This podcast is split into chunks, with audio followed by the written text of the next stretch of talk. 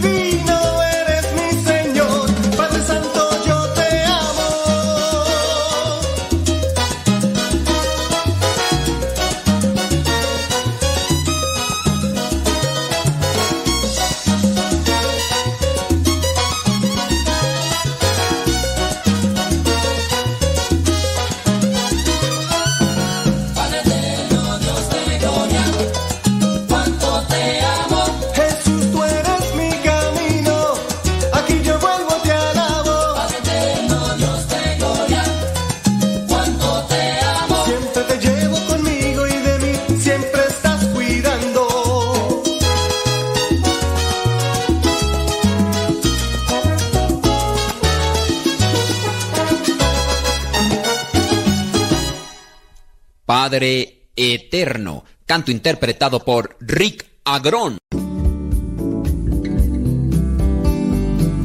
Buenos días. Iniciamos nuestra jornada poniéndonos en manos de nuestro Creador. Pedimos su gracia para enfrentar como hijos suyos cada reto que la vida nos presente acompañados de María, la dulce Madre que nos invita a proclamar las grandezas del Señor. Camina con nosotros en radiocepa.com, emisora católica de los misioneros servidores de la palabra.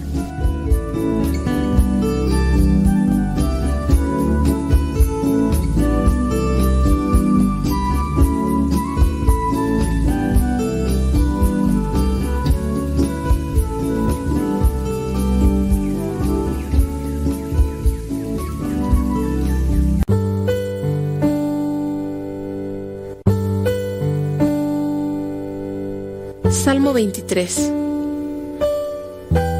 El Señor es mi pastor, nada me falta. En verdes praderas me hace descansar y a las aguas tranquilas me conduce. Me da nuevas fuerzas y me lleva por caminos rectos, haciendo honor a su nombre. Aunque pase por el más oscuro de los valles, no temeré peligro alguno, porque tú, Señor, estás conmigo. Tu vara y tu bastón me inspiran confianza. Me has preparado un banquete ante los ojos de mis enemigos. Has vertido perfume en mi cabeza y has llenado mi copa a rebosar. Tu bondad y tu amor me acompañan a lo largo de mis días. Y en tu casa, oh Señor, por siempre viviré. Gloria al Padre, al Hijo y al Espíritu Santo como era en el principio, ahora y siempre, por los siglos de los siglos. Amén.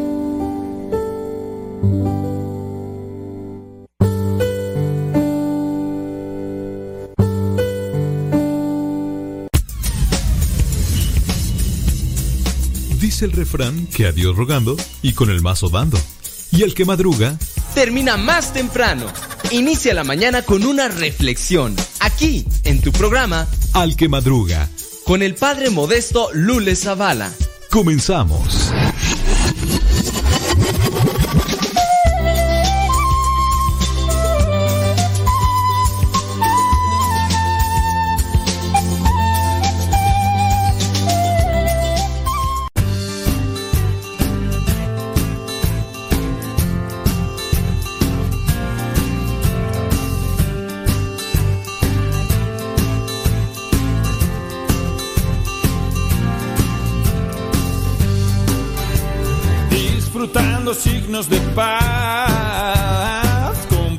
Compartiendo gestos de amor, va rotando el gozo de la vida dada, anunciamos a nuestro Dios, todos somos uno en su amor, todos somos muchos al ver que viviendo hoy su palabra y esta tierra cambiará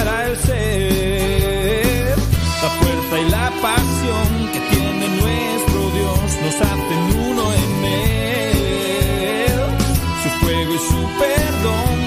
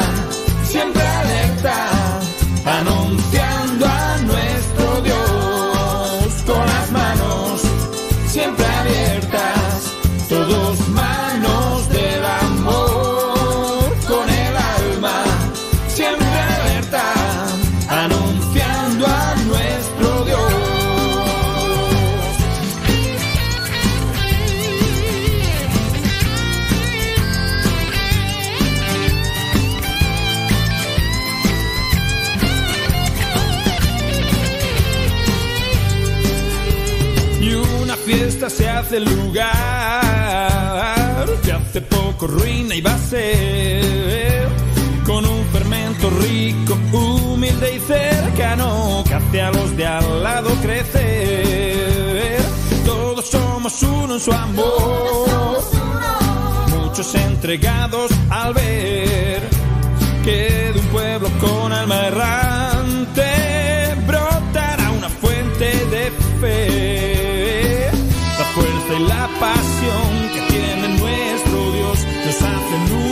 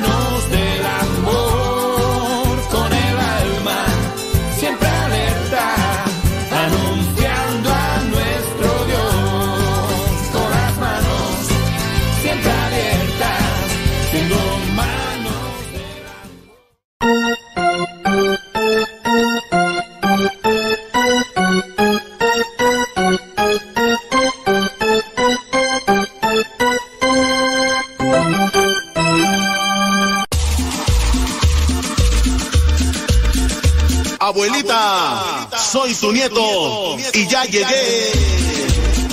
A tiempo, con el tiempo, para que lleguen a tiempo. Ya son las 6 de la mañana con 5 minutos. 6 de la mañana con 5 minutos. Hoy día lunes 13 de diciembre, 6 de la mañana con 5 minutos, hora de California. Son las 8 de la mañana con 5 minutos, hora del centro de México, lugar donde nos encontramos nosotros acá en Texcoco, Estado de México. Son las 9 de la mañana ya con 5 minutos, hora de Nueva York y de la Florida. Allá donde anda mi prima Goya. Saludos, prima Goya, allá en la Florida. Con calor siempre, ya, ¿verdad? Ya no hay, no hay invierno. Dios mío. Bueno, pues ya, después de cuántos años tú que no ganaba el equipo Atlas. Usted me ¿de qué estás hablando? De fútbol. De fútbol. Años, años que no ganaba un equipo que se llama Atlas. Y pues después de muchísimos años le ganó a, a, los paisanos, hombre. Le ganaron a los paisanos, tiempos extras, penaltis. Yo no vi el partido, pero me lo platicaron, así que ahí está. A los panzas verdes, allá de a los de León, Guanajuato ganaron. Pero bueno, pues hay que darles también chance. Pues los del Atlas ya tenían no sé cuántos años que no, que no ganaban y, era como pues un milagro. Así ya ves como también los del Cruz Azul, cuántos años, no sé quiénes tenían más años sin ganar un campeonato, si los del Cruz Azul, los de, los de los del Atlas, pero pues de esas cosas ahí que, que aparecen a veces en el deporte y que causan un tanto de revuelo con la gente que uno conoce.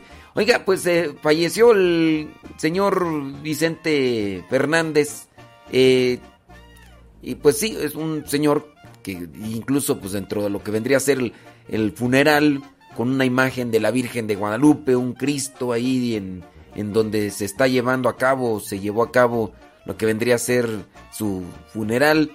Y bueno, pedir por su eterno descanso también por esta señora Carmen Salinas que este también pues se definía como católica y, y todo y pues hay que pedir y hay que pedir unos por otros. Digo, creo que a veces eh, yo veo mal pues en el comentario de algunos cuando empezamos a juzgar como diciendo, no, pues fíjate lo que hacía esta señora o fíjate lo que hacía esta persona y lo otro y mejor también nosotros tener misericordia con los demás para que Dios tenga misericordia de nosotros.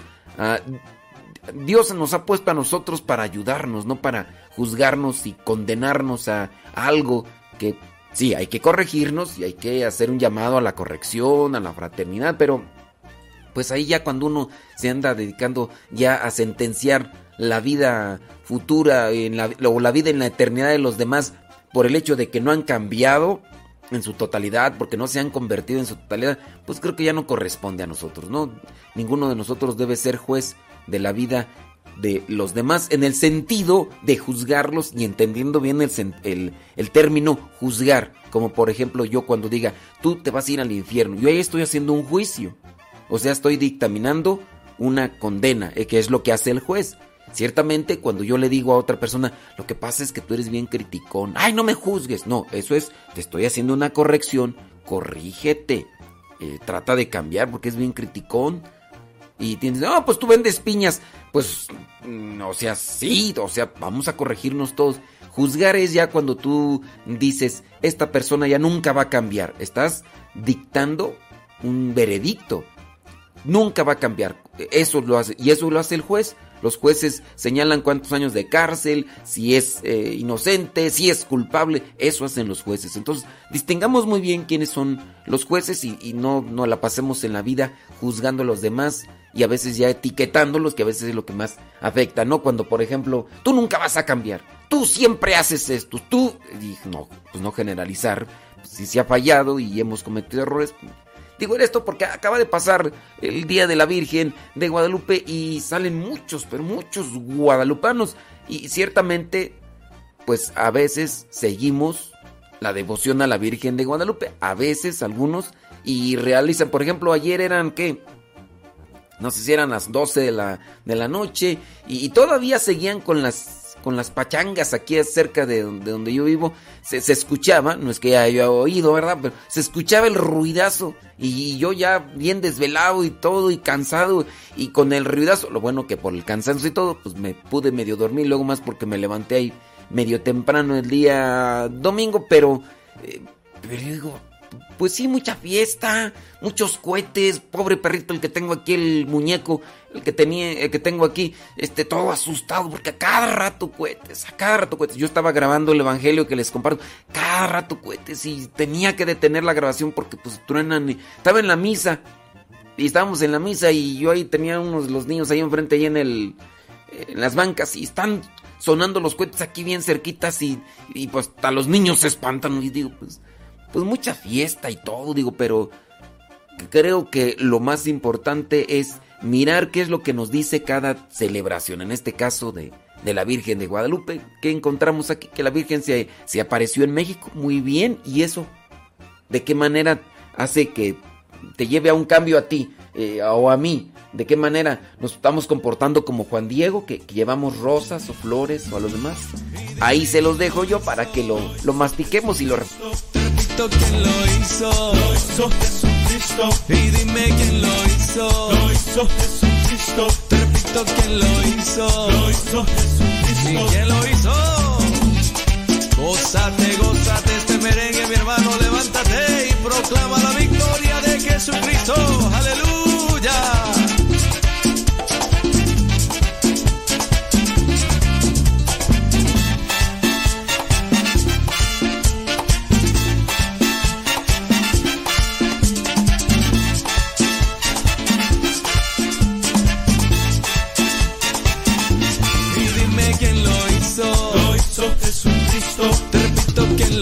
Hizo. Lo hizo Jesucristo. Él sana a los enfermos, echa fuera demonios, resucita muertos. Se llama Jesucristo y dime quién lo hizo. Lo hizo Jesucristo. Y dime quién lo hizo. Lo hizo Jesucristo. Te repito quién lo hizo. Lo hizo Jesucristo. Y dime quién lo hizo. Lo hizo Jesucristo. Consuela al afligido, libera al oprimido, levanta al caído. Se llama Jesucristo. Y dime quién lo hizo. Lo hizo Jesucristo. Te repito quién lo hizo.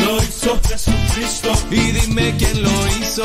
Lo hizo Jesucristo. No te escucho quién lo hizo. Lo hizo Jesucristo. Y dime quién lo hizo. Lo hizo Jesucristo. Pero dime quién lo hizo. Lo hizo Jesucristo. Y dime quién lo hizo. Lo hizo Jesucristo. Y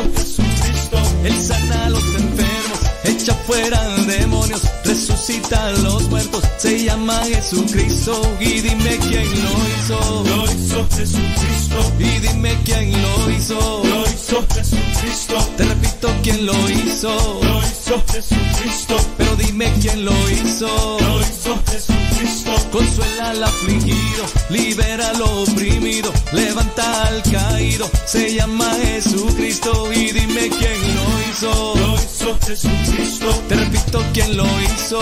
Lo hizo Jesucristo. Ven y dime quién lo hizo. Lo hizo Jesucristo. Y dime quién lo hizo. Lo hizo Jesucristo. Y dime quién lo hizo. Hizo Jesucristo. Pero dime quién lo hizo. Lo hizo Jesucristo. No te escucho quién lo hizo. Lo hizo Jesucristo. Pero dime quién lo hizo. Lo hizo Jesucristo. ¿Quién lo hizo?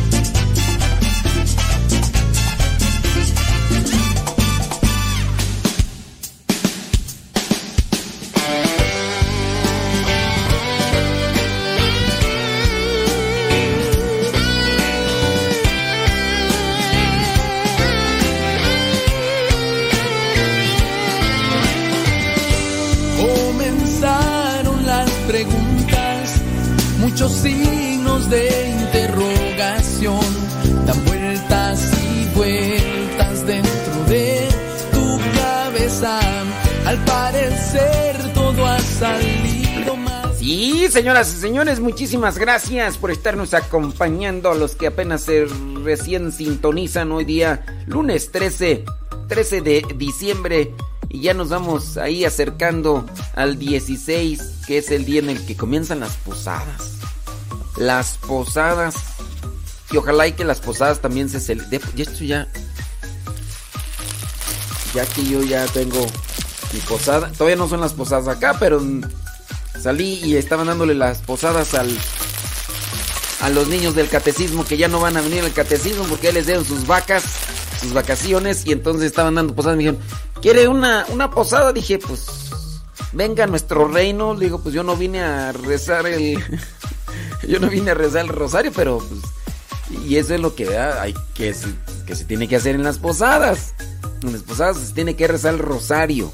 Si, si hay dulcecitos, si hay galletitas, qué bueno. Si no hay, ni modo, dijo Lupe, pero al final de cuentas las posadas así nacen más bien como un recordar de los momentos, de los, eh, de los tiempos en los que Jesús caminaba entre nosotros y, y ahí estamos.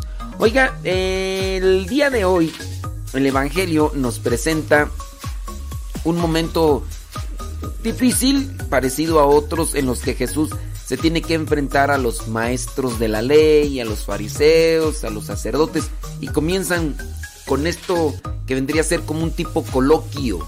¿Qué es un coloquio? Pues un intercambiar opiniones, preguntas, un intercambiar ideas. Ese coloquio, entonces vienen las preguntas hacia Jesús por parte de estos sacerdotes y Jesús también hace ciertas preguntas. Y creo que esa es una línea de reflexión para mí eh, pensar cómo, cómo platico con los demás o con los que tengo que platicar, de qué manera dialogo. Y mi punto nace porque cuando nos damos cuenta de los problemas que tenemos con los demás, regularmente su fundamento está en el diálogo. Por lo que dije, como lo dije, en el momento en el que lo dije, te molestó. Casi todo, o sea, estamos en el trabajo y una dificultad regularmente, generalmente, casi así, viene a ser por las cosas que nos decimos o por las cosas que no nos decimos. Si no las decimos, el tono en que nos las decimos el tono o las cosas que decimos. Las cosas que decimos en el tono que las decimos y también en el momento que las decimos. Que son tres cosas yo pienso que de uno debe de cuidar. Si tengo que dirigirle o decirle algo a alguien como corrección o como un llamado de atención, tengo también que analizar en qué tiempo lo digo, en qué lugar lo digo y en qué tono lo digo, lo que voy a decir, cómo lo voy a decir y en qué lugar lo voy a decir. Entonces el tiempo en el que lo voy a decir, qué es lo que le voy a decir, y así bien, y, el tono. Son, son varias cosas ahí que, que, uno debe de analizar y que muchas de las veces pues, eso es lo que nos pasa porque o no dije, o si lo dije, lo dije en un tono seco, en un tono frío, e, en un tono agresivo, hiriente, y eso es lo que lastima, eso es lo que hiere. no, pues es que el otro día me dijiste, ¿cuándo? Pues es que dijiste así, muy acá, muy altanero, muy... Me lo dijiste gritando, ¿qué necesidad? Y puede ser que en nuestra justificación, no, pero yo no estaba gritando, así es mi tono de voz, quizás sí es nuestro tono de voz, somos de sangre pesada. Pero debemos de cuidar e-, estas formas en las cuales nos comunicamos y intercambiamos una palabra. Yo sé, hay tonos de voz, hay personas que podemos tener la, la, voz muy, muy aguda o el tono de voz muy agudo, muy, muy áspero, pero cuando nos referimos a los demás los lastimamos Y a lo mejor no es nuestra intención, pero esas formas de diálogo creo que también eh, muchas de las veces están perjudicando la relación con los demás. Por lo que decimos, por cómo lo decimos, en el lugar que lo hemos dicho, que también puede ser el no correcto, y también por el momento. El lugar, el momento, por lo que hemos dicho, por el tono en que lo hemos dicho. Son tres, ¿qué? Cuatro cosas. Cuatro cosas. Hay que analizar. Hay que analizar. Es el momento de decir esto. Te equivocaste, te lo estoy diciendo. Pero es el momento. Porque ahorita a lo mejor tú estás preocupado, estás pensando en otras cosas, estás enfocado y, lo único que hago es agregarle un poco más de tensión. Si me espero un poquito más, no hay problema. Me espero, ya después platicamos. Este, vamos a ver qué onda. O el tono de voz, gritan, que muchas veces creo que eso nos puede pasar, ¿no? Y, digo, pues es también una situación como que por parte de muchos papás con los que platico, los papás tienden mucho a gritar bueno, también nosotros, bueno, todos pues, hombre, tendemos mucho a gritar, a querer controlar o querer moldear la vida del otro a base de gritos. Y cuando estamos fuera de esa de, ese ambiente o cuando estamos fuera de esa de ese sentimiento, analizamos mejor las cosas. Me toca platicar con algunos papás fuera de un momento de enojo y yo les pregunto, ¿cómo ven? ¿Ustedes creen que sea correcto gritarle a los hijos para darles a entender algo? Y cuando tienen la cabeza fría, cuando están fuera del sentimiento de enojo, no, no, no es correcto, padre, eso no está bien, no sé qué, no sé cuánto.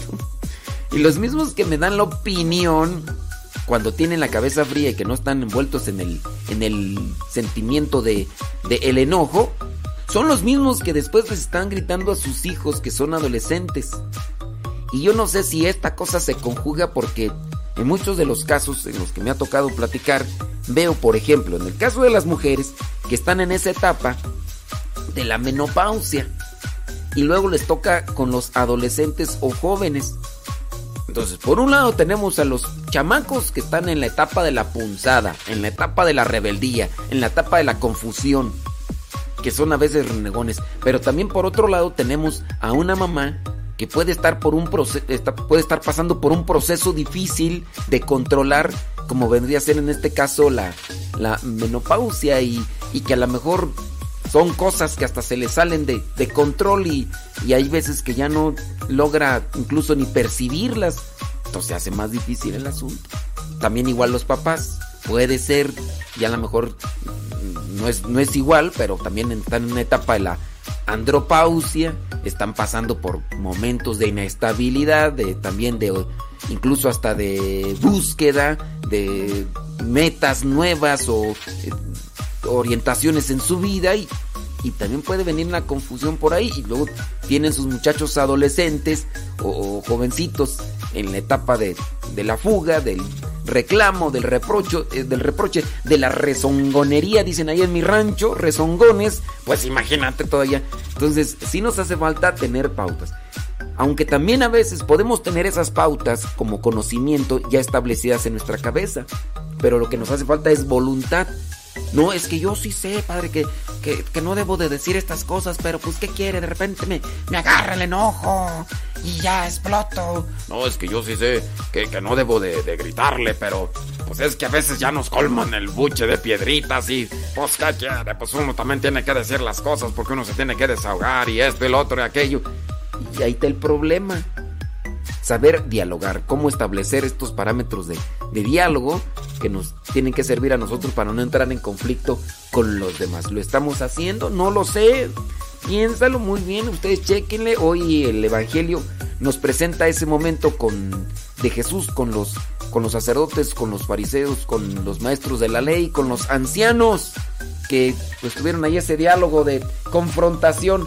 Pero pues Ahí nosotros también debemos de revisar cómo estamos dialogando con los demás.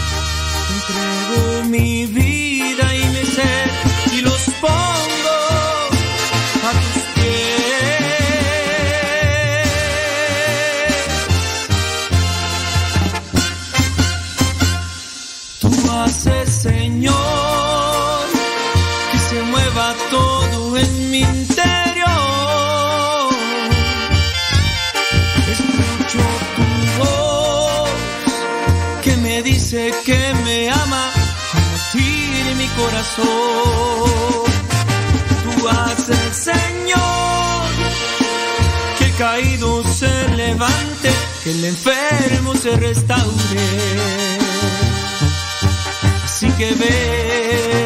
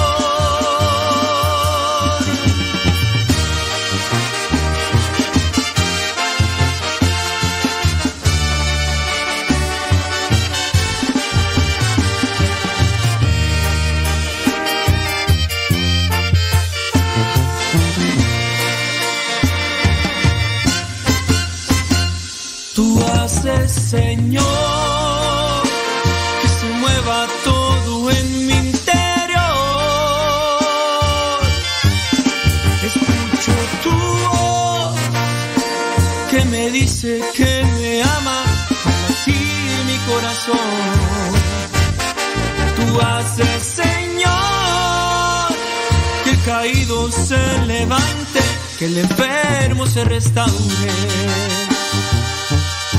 Así que ve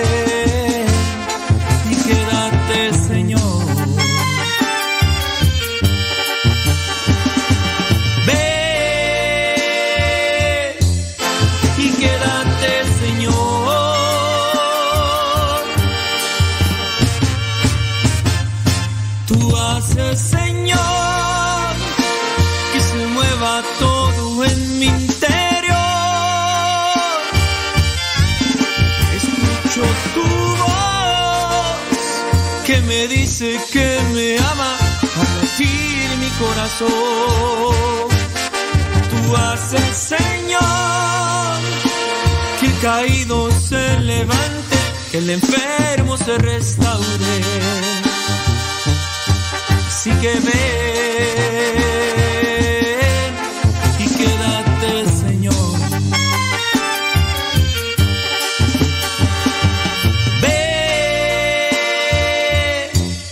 y quédate,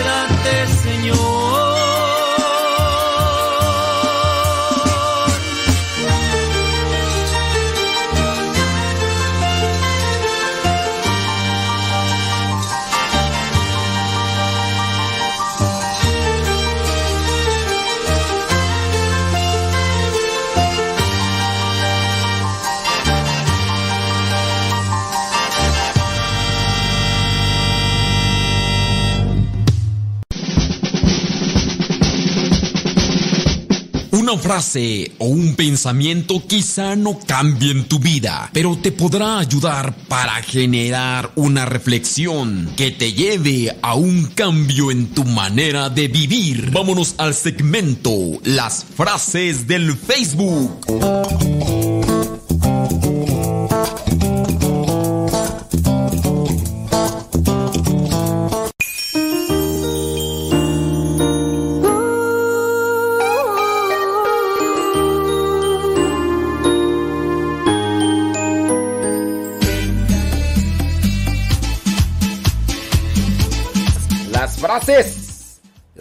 Del Facebook. Frases que pueden darle un giro a tu pensamiento. Trata de sacar frases que moldeen tu manera de, de vivir. Frases para bien. Creo yo, y así lo supongo, y a lo mejor me equivoco, tú dirás. Pero las frases son determinantes. Frases en las canciones que reflejan un sentimiento, que reflejan un pensamiento, que, reflejan una, una forma de vida, pero que en muchas de las ocasiones esa frase puede perjudicarte porque te lastima, te abre una herida, puede hacerte recordar momentos difíciles o, puede conducirte esa frase hacia lo que es la soberbia, la vanagloria, el orgullo, el resentimiento, frases. Digo, frases en canciones, no sé cuáles canción se te venga ahorita a la mente, pero toma en cuenta esa frase que se te viene a la mente de una canción. Pero esa frase tiene un efecto en tu cabeza, en, tu vida, en tu pensamiento. Una frase genera un sentimiento y también programa un pensamiento que vendría a ser también algo parte de la vida.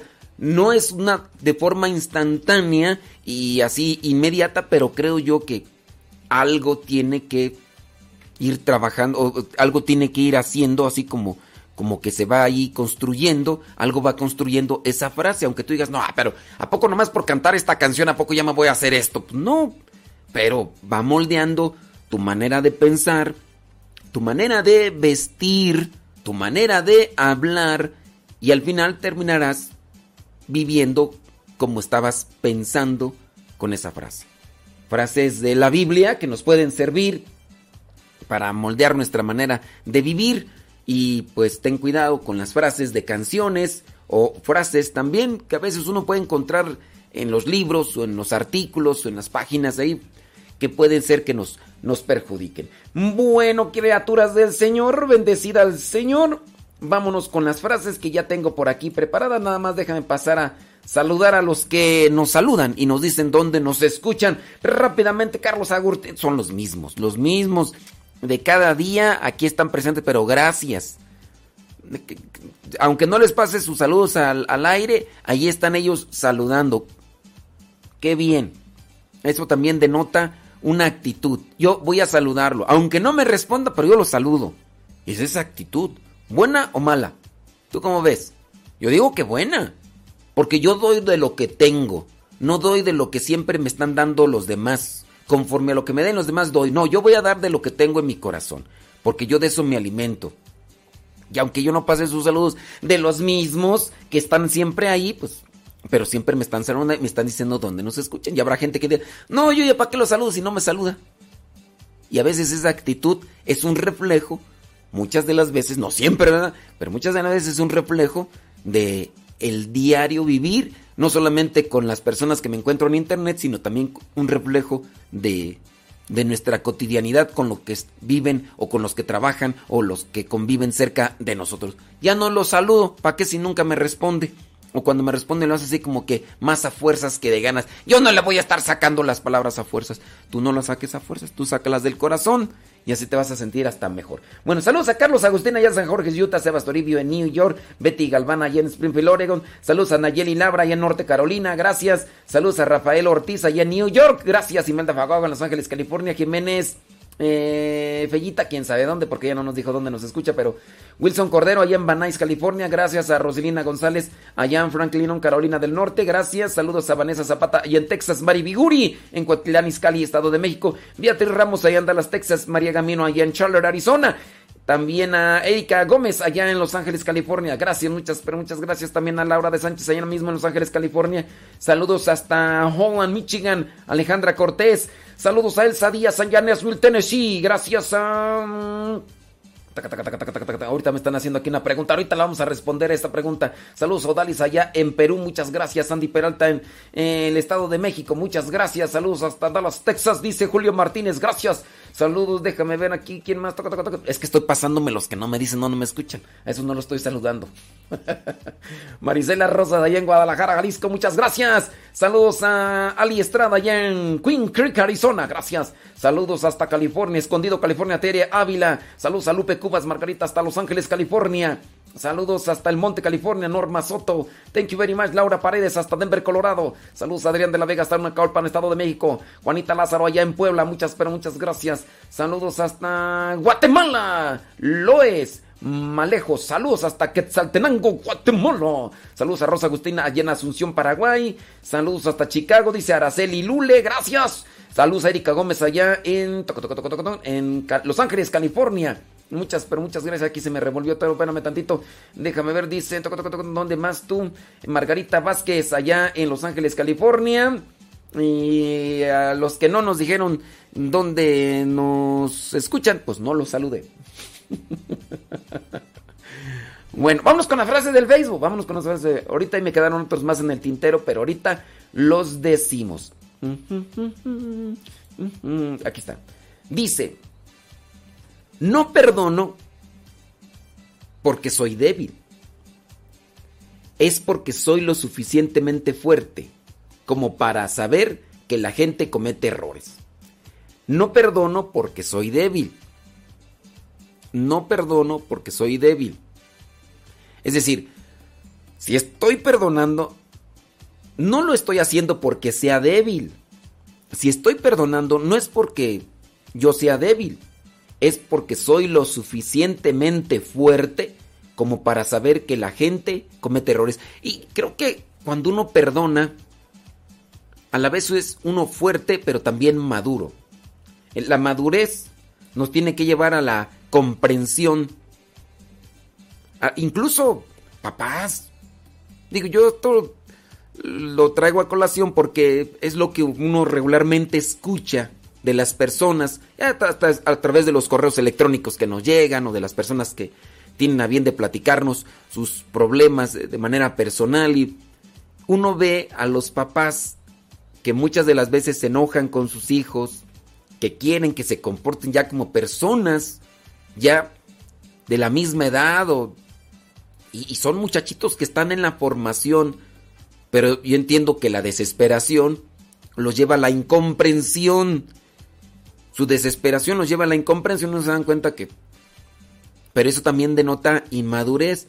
No quieras que un niño, un adolescente o un jovencito tenga un comportamiento quizá como lo tienes tú.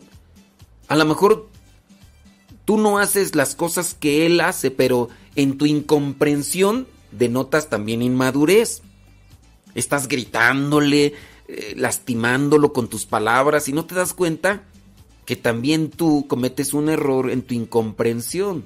Los gritos, los maltratos, las humillaciones, los golpes nunca harán que una persona aprenda bien una lección. Maestros lo tienen comprobado.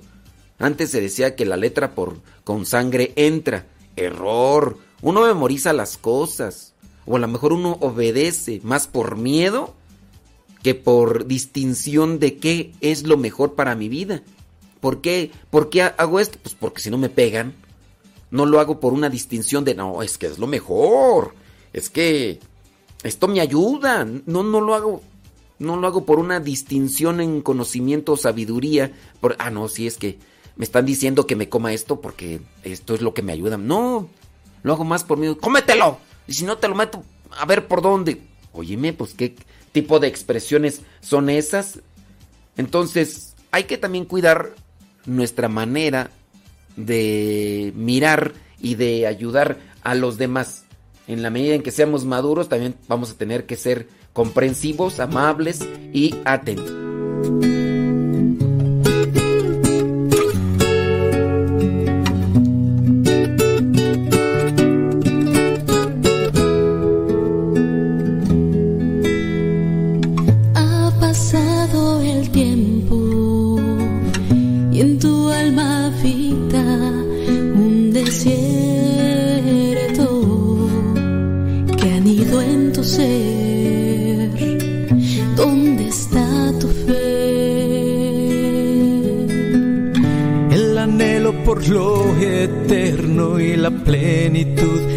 Alcanzar ha cambiado por la incredulidad. Dios te regaló una promesa y abundantes gracias para serle fiel.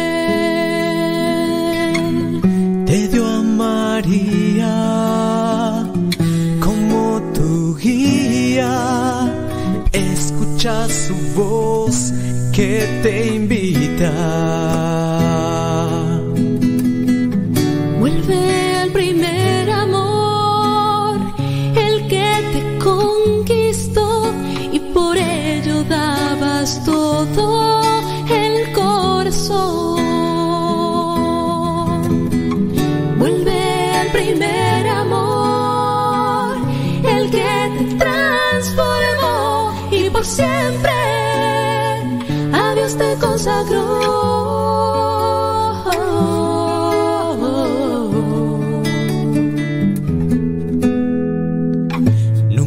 Abandonado. Y en las pruebas que sufriste, yo estuve ahí abrazándote en la cruz.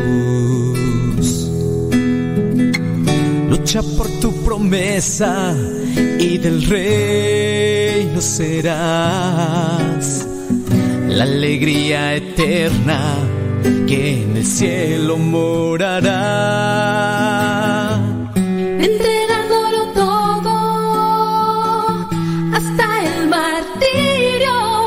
No mires atrás y escucha mi voz. Vuelve al primer amor, el que te conquistó y por ello todo el corazón.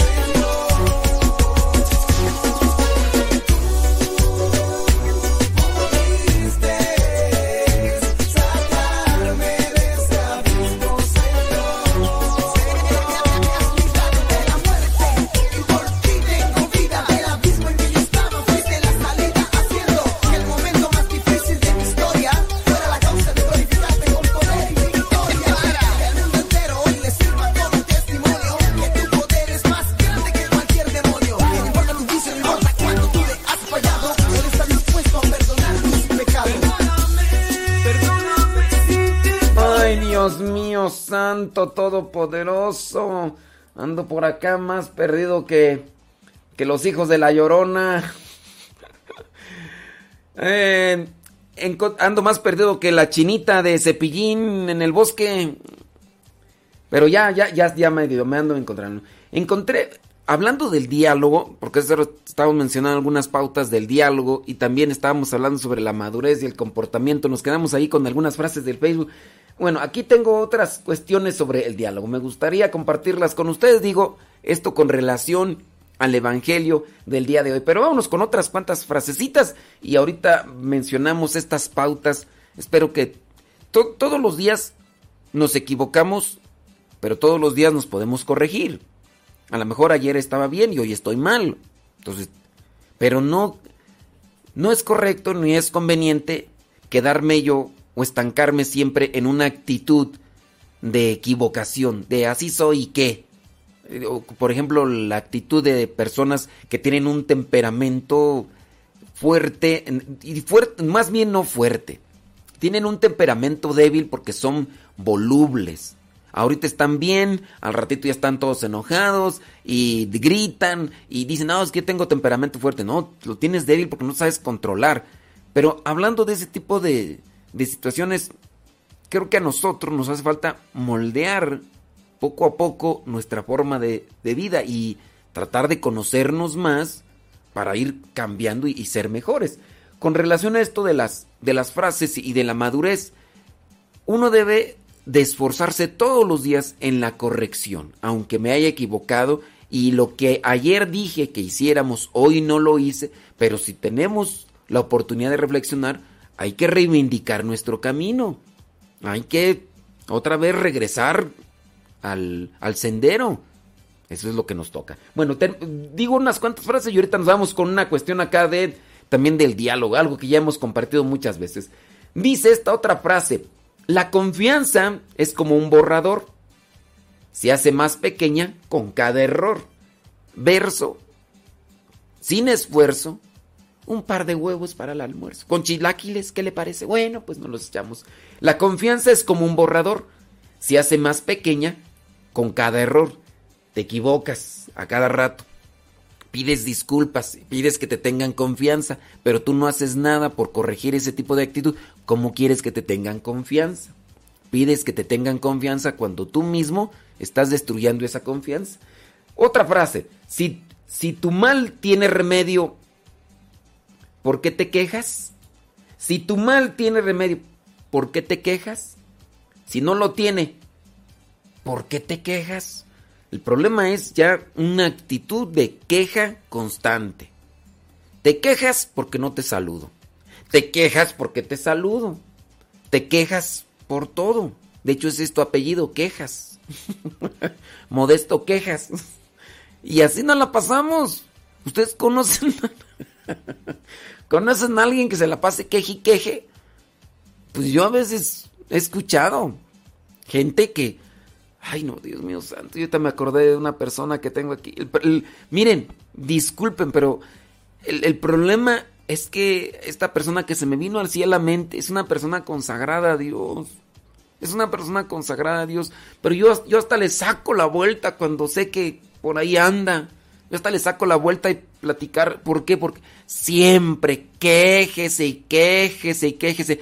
Yo ya no comparto nada de mi vida porque le platico algo y se queja. Y ta, ta, que, quejándose del sol. No puedes decir, oye, qué bonito está el día. ¿Bonito? Yo no le veo lo bonito. Mira, no sé qué, no sé. Oh, qué Oye, este, ¿verdad que está bien bonita esta canción? Qué bonita, qué gustos tienes. Yo, dije, ay, Dios mío. santo, mejor yo ya me quedo callado. Y, y si no le platico, pues se pone a quejar él, que pone a quejar de esto, que pone a quejar del otro, que ahí voy a poner el apellido quejas, quejas, doble quejas, quejas al cuadrado. Y gente así, pues no. Pero bueno, tratemos de corregir eso. Oh, esta es la última frase que voy a decir.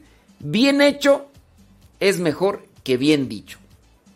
Bien hecho es mejor que bien dicho.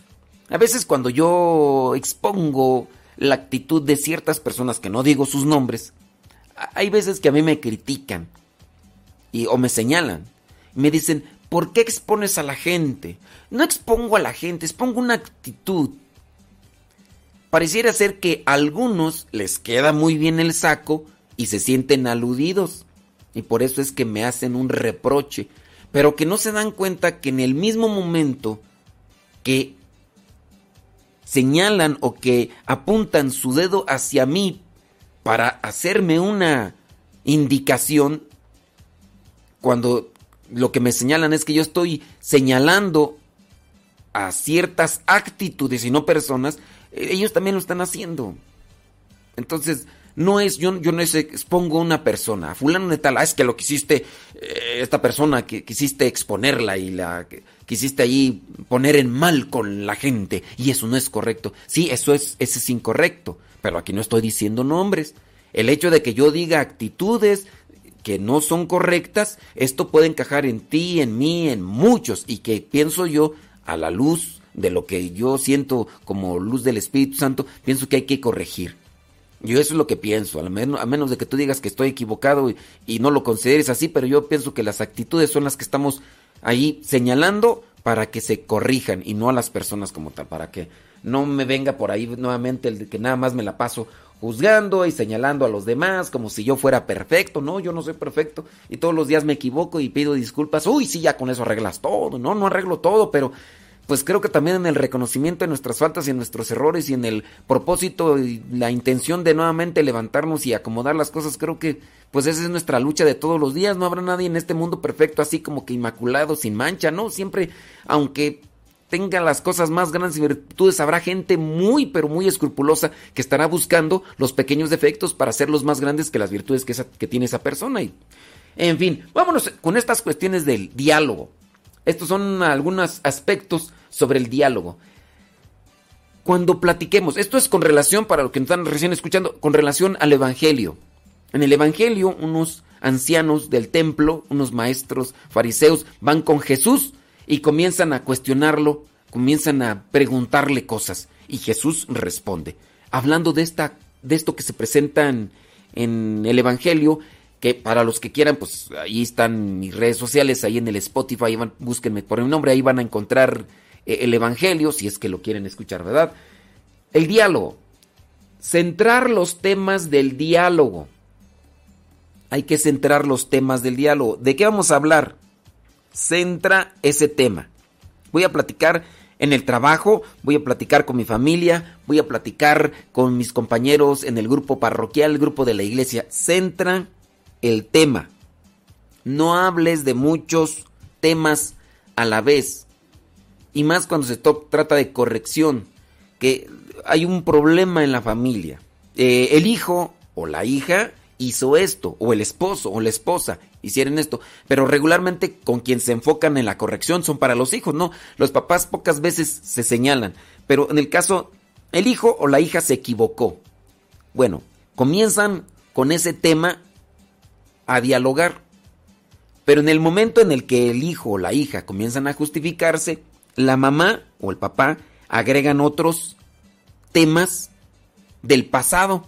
Pero es que tú también acuérdate, porque hace un mes, hace tres semanas, hace un año, la otra vez, otras veces, tú hiciste esto y lo otro.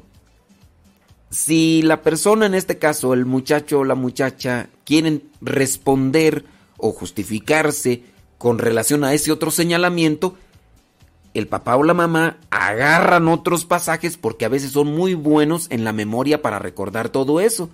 O exageran cierto tipo de cosas, las suponen y comienzan ahí a echarlas. ¿Para qué? Para callar al hijo y que no les esté respondiendo. Que a veces uno es donde no entiende. Cállate. No me respondas. A ver, dime, ¿por qué lo hiciste? Mamá, que te calle. Oh, que... Centrar el tema del diálogo. Vamos a hablar de este tema, solamente de este tema. No, no revuelvas otros temas, solamente este. Y también en el trabajo. Oye, este, ¿por qué no hiciste esto? Ah, es que por esto. Ah, sí, pero la otra vez también te dije que hicieras esto otro y no lo hiciste. Y la vez pasada, cuando el compañero te. No, no, no, no. Estamos hablando de un tema, centrar los temas. Este punto vamos a tratarlo. Entonces, centrar el tema, mantener su concordancia, evitando la dispersión y ya de repente estamos hablando de esto y ya empezaron a hablar de fulano, sutano, mangano, perengano, involucrados en el no sé qué, no sé cuánto y empiezan ahí a exagerarse y en el mecanismo de defensa se olvida lo que se tiene que tratar. Y la otra, pues las formas hirientes y de violencia en realidad no van a llevar a una solución. Si tengo tu amor y mi fe, puedo consolar mis penas.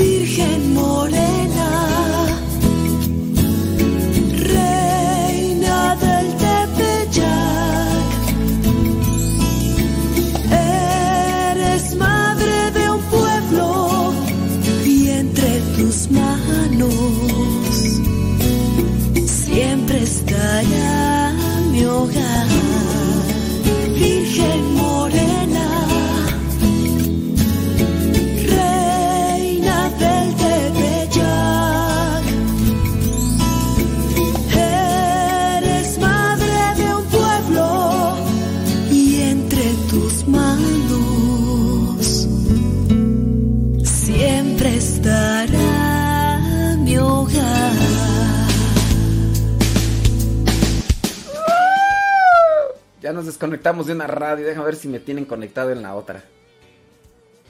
Ah, sí, sí, sí, estamos conectados en la otra radio. Sí, sí, sí. Es que en una me conectan una hora y en la otra radio me conectan dos horas. Muchos sí. Esta rola me, me encanta. 58 minutos después de la hora. 8 de la mañana con 58 minutos hora del centro de México. Oiga, a las 7 de la mañana regularmente estamos pasando la oración de las laudes aquí con nosotros. Por si usted quiere rezar las laudes, pues... ¿Cómo le hace para rezar las laudes? Muy sencillo, descargue por ahí una aplicación de la liturgia de las horas. Y si está actualizada siempre con el internet, les va a aparecer ahí todos los días. Una forma muy sencilla, práctica, para rezar la oración de las laudes. Las preguntas, muchos signos de interrogación, dan vueltas y vueltas dentro de tu cabeza. Al parecer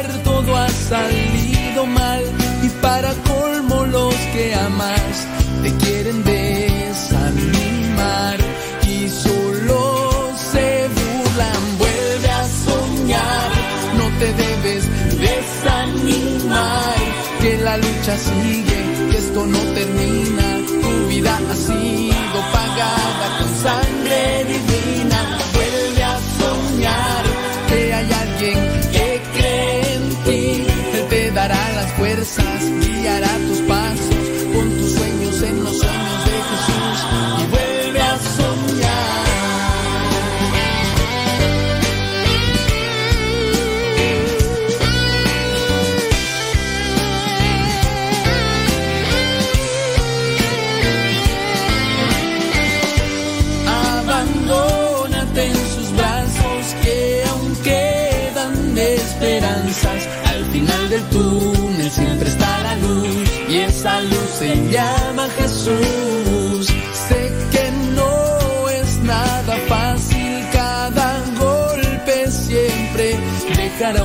una marca, pero el buen alfarero con sus manos poderosas la restaurará.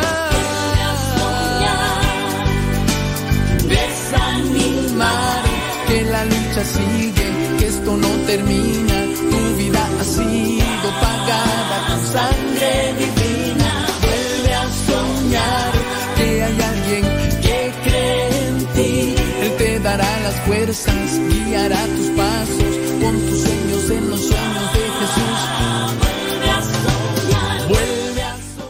Lismar Muñoz, eh, ¿sigues conectada todavía ahí? Porque nos está haciendo una pregunta.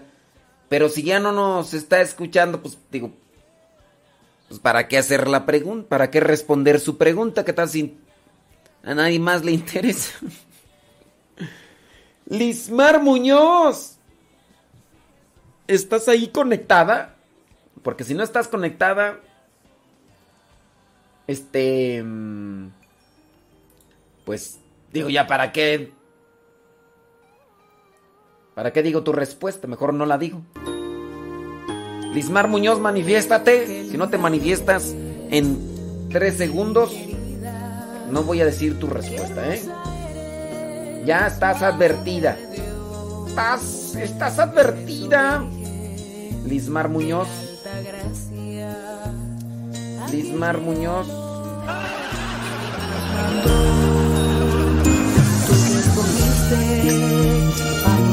Patria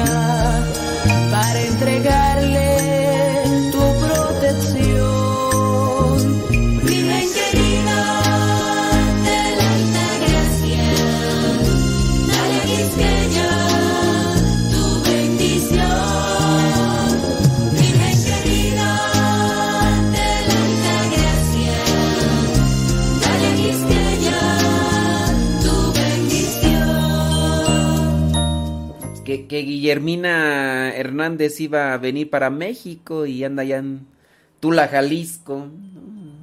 Que iba a venir a reunirse con Leito Rojas, con Zul HP, con Marta Juan Torres y. Ah, no es cierto, ¿verdad? Yo fui el que les programé eso, ¿verdad? Pero creo que ellas como que dijeron, ay, no, ay, no. No. Ay, Dios mío, Santol. Lismar Muñoz. Pregunta, ahí está conectada. Lismar Muñoz hace su pregunta. Dice que en un aniversario de, de difunto, que qué rosario se hace. ¿El normal o el de difuntos? Miren, yo considero que hay un rosario. El rosario. Solamente que el rosario en ocasiones tiene ciertos elementos agregados. El rosario para difuntos lo que agrega son... ¿Cuál es el rosario que se hace para difuntos? ¿Los dolorosos o los gloriosos? A ver, voy a dejar ahí la pregunta. Padre, no sabe cuántas ganas tengo de ir a... Ay, no, gracias a mí. No, yo no estoy diciendo que a mí. No, ay, no, no, no, no. No. No, yo estoy diciendo que mm, te juntas ahí con tus con tus amiguis. No, conmigo no, no. No, ese día sí, sí. No, no, no, no, no, no, no. No, no, no, gracias. No, no, no, no, no, no, no. no. Oigan. Pregunta. Para un difunto, ¿qué rosario se hace? ¿Los dolorosos o los gloriosos? Ahí les voy a dejar esa pregunta a ver que me respondan.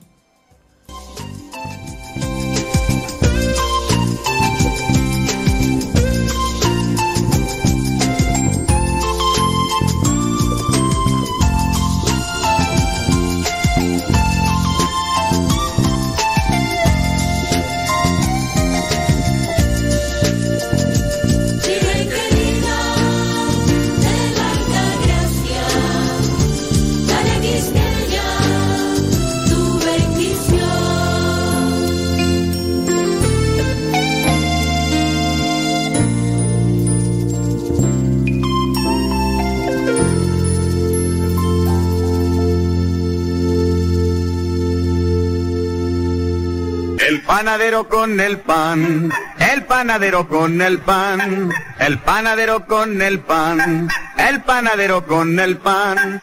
Tempranito va y lo saca calientito en su canasta para salir con su clientela por las calles principales y también la ciudadela y después a los portales y el que no sale se queda sin el pan para comer. Recibe la alabanza, este Sirvin Ignacio,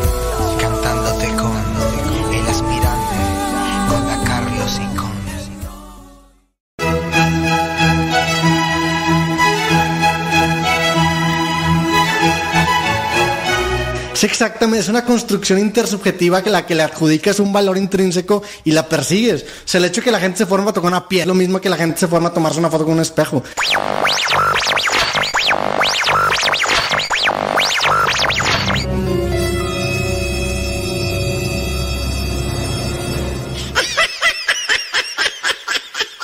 Ay, no hay más gente loca nomás. Porque pues así no se duerme mucho. Aquí somos católicos. Aquí somos católicos.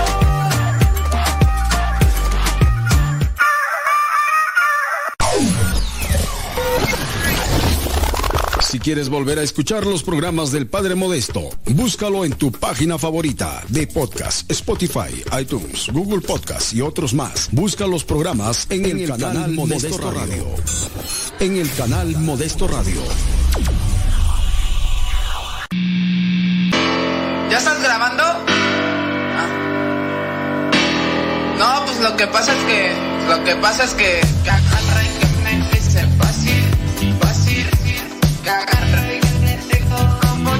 En el YouTube, nada más una persona ha respondido a, a la pregunta. Las demás hacen como que la Virgen les habla.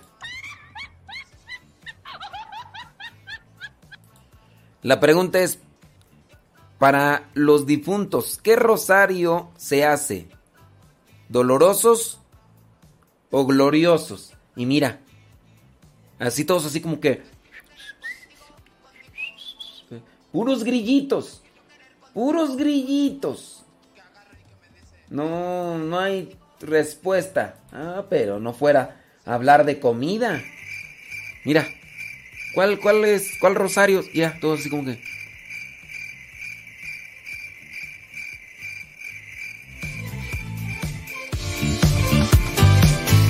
¿Quién sabe a quién le hablarán? Lo que pasa es que. que agarra y que me dice fácil, fácil, que agarra y que me dijo como. como. que agarra y que me dice fácil. Saludos al Manolo. Oye, Manolo. Oye, Venancio. Manolo. Ah, leíto.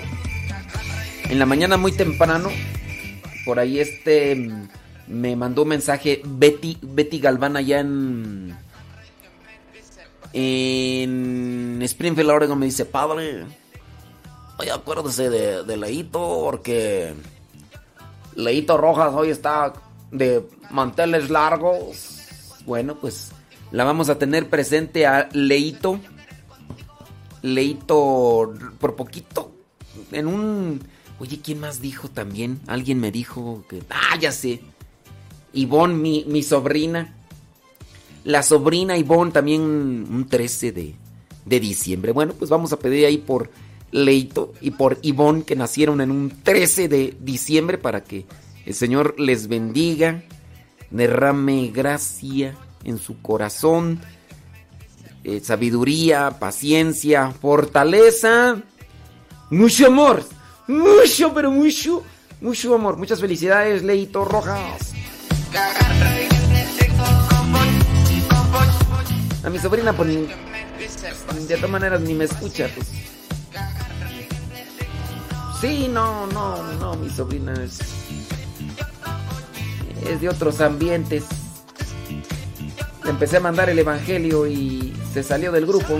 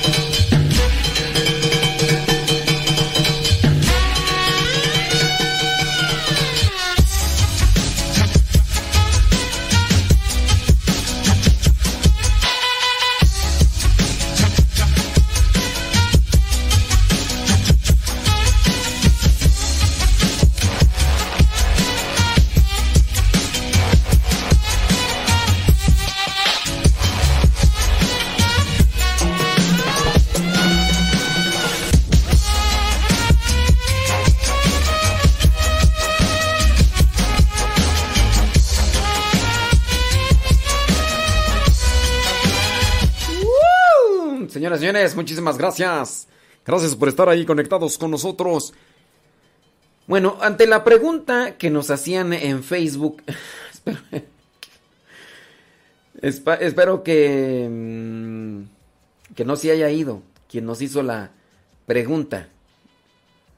Lismar Muñoz preguntó que para el aniversario de un difunto, que cuál rosario se hace, el normal o el para difuntos. Miren, hay un, un rosario en sí con diferentes misterios, los gozosos, los luminosos, los dolorosos y los gloriosos, digamos el orden en el que van, ¿no? Si se va a rezar un solo día, escoger los gloriosos, por la esperanza que tenemos en la resurrección, en su caso. Pero si en su caso vamos a rezar nueve días, si en su caso vamos a rezar nueve días por ese difunto, lo más conveniente es rezar el rosario que corresponde al día. No es una obligación rezar el rosario que corresponde al día.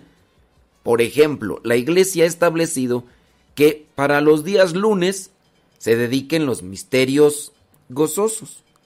Para los días martes y viernes dolorosos. Para el día miércoles gloriosos. Para el día jueves luminosos. Así. Van a pero no es el, no es el mismo orden. O sea, primero son los, los gozosos, después los luminosos. Sí, pero la iglesia desde hace ya mucho tiempo, cuando todavía no estaban los misterios luminosos, tenía establecido así. Lunes, los gozosos martes los dolorosos y miércoles los gloriosos. Ya después, no recuerdo en qué año, 2000 y fracción, San Juan Pablo II agregó los luminosos. Entonces, pues, pues los ponemos el jueves, nada más el jueves. Y en el caso sábado, los gozosos. Domingo, por ser día domingo de resurrección, los gloriosos. Si vamos a rezar los nueve días por un difunto, pues ya ahí se puede hacer el rosario que corresponde a cada día. Si usted quería apuntarlo y no, no alcanzó, bueno, búsquelo ahí en el internet, es fácil ahí buscarlo y, rezarlo. En el caso de, de un solo día, pues vamos a rezar los gloriosos para, tenemos la esperanza en la resurrección. Tenemos la esperanza en la resurrección y listo. Y, así. ¿Sí? Ándeles pues. Ahora, ¿cómo rezar los el rosario. Pues miren, en el caso es pedir en la letanía, pedir en la letanía por, por el difunto. Santa María, ruega por él. Santa Madre de Dios, ruega por él. Eh, Espíritu Santo, este no, este, ay, se me van a ir tan las conexiones, pero en la letanía tener un enfoque particular hacia él o ella, dependiendo si, si es difunto o difunta. Difunto o difunta. ¿Sí? Ándele pues. Ahora, eh, también dependiendo las zonas, dependiendo, es que no es algo así que está establecido como litúrgico, dependiendo las zonas. En algunos casos, cuando viene a ser el, el rosario para difuntos, en el día, en el día de, del fallecimiento, se rezan los dolorosos, porque recordamos el momento de dolor y de sufrimiento, pero también al mismo tiempo nos encomendamos a la misericordia y al consuelo de Dios. Por eso es que dependiendo también en los lugares, la devoción es de los dolorosos. El día que falleció, digamos, estamos en el, en el velorio o en el funeral, como se le llama también. Falleció fulana de tal cual, vamos a rezar. Bueno, vamos a rezar los dolorosos. Y se rezan los dolorosos, de dolor, de sufrimiento. El dolor de la Virgen María también al saber que su hijo, pues, murió en la cruz porque es, ahí es donde se tocan los dolorosos. primero cuál es la coronación de espinas, después la flagelación, después Jesús carga con la cruz, después eh, la crucifixión y después la muerte de Jesús en la cruz. Entonces, si es así, ¿verdad? ¿Por qué estando medio desconectado? No ser que me esté equivocando tú, pero así va el orden. Entonces, mmm, rezar en el momento del, del velorio, pues, rezar los dolorosos. Pero también, si vamos a rezar varios rosarios, pues un dolorosos y después los gloriosos. Dolorosos y después los gloriosos. Creo yo que en el caso de un funeral o velorio, creo yo, les digo, es que no está así como tal una forma establecida que cometamos un abuso litúrgico. Pero sí, estando en el velorio, no entrarían, pienso yo, los gozosos y los luminosos. Porque está, eh, habla de otros momentos de la vida de Jesús. Y en el caso de los dolorosos aplica muy bien porque es la muerte, también recordar el momento de la muerte de Cristo en la cruz. Y en el caso de los gloriosos, pues es tener presente la, la resurrección. Entonces, para el momento del funeral o del velorio, dolorosos con gloriosos. En el caso del aniversario, un solo día, pues vamos a rezar los gloriosos, en la esperanza de la resurrección. Vamos a rezar los nueve días, el novenario, pues vamos a agarrar el, rosario el que corresponda. Y en la letanía, pues pedimos ahí por la persona que, que falleció. ¿Sí? ¿Dudas, quejas, sugerencias? Ahora, la persona que nos preguntó. Eh, para un aniversario de dos años, o del tiempo que sea, de difunto, ¿cuál rezamos? ¿El rosario normal o el para difuntos? Digamos que aplicamos elementos en la letanía para el difunto. Ruega por él. Eh, ahí, o ella, dependiendo pues, en el aniversario. Y tomar los gloriosos. Puede ser si solamente se va a rezar un día. Si ruega por él o ten piedad de él. Ahí, ese merengue estengues. Bueno, no sé si la persona que nos hizo la pregunta todavía esté con... Porque a lo mejor le, alargamos mucho la respuesta, ¿verdad? Y ya hasta se fue. Digo, ay, no, aquí. Ay, aquí puro rollo. Aquí ni idea nada en respuesta. Lismar Muñoz, ¿te quedó claro o tienes alguna duda, queja, reclamo, sugerencia, petición? Yo he sido nativo no sé de origen. Parece que no encuentro la razón de mi vida y por eso sigo cautivo.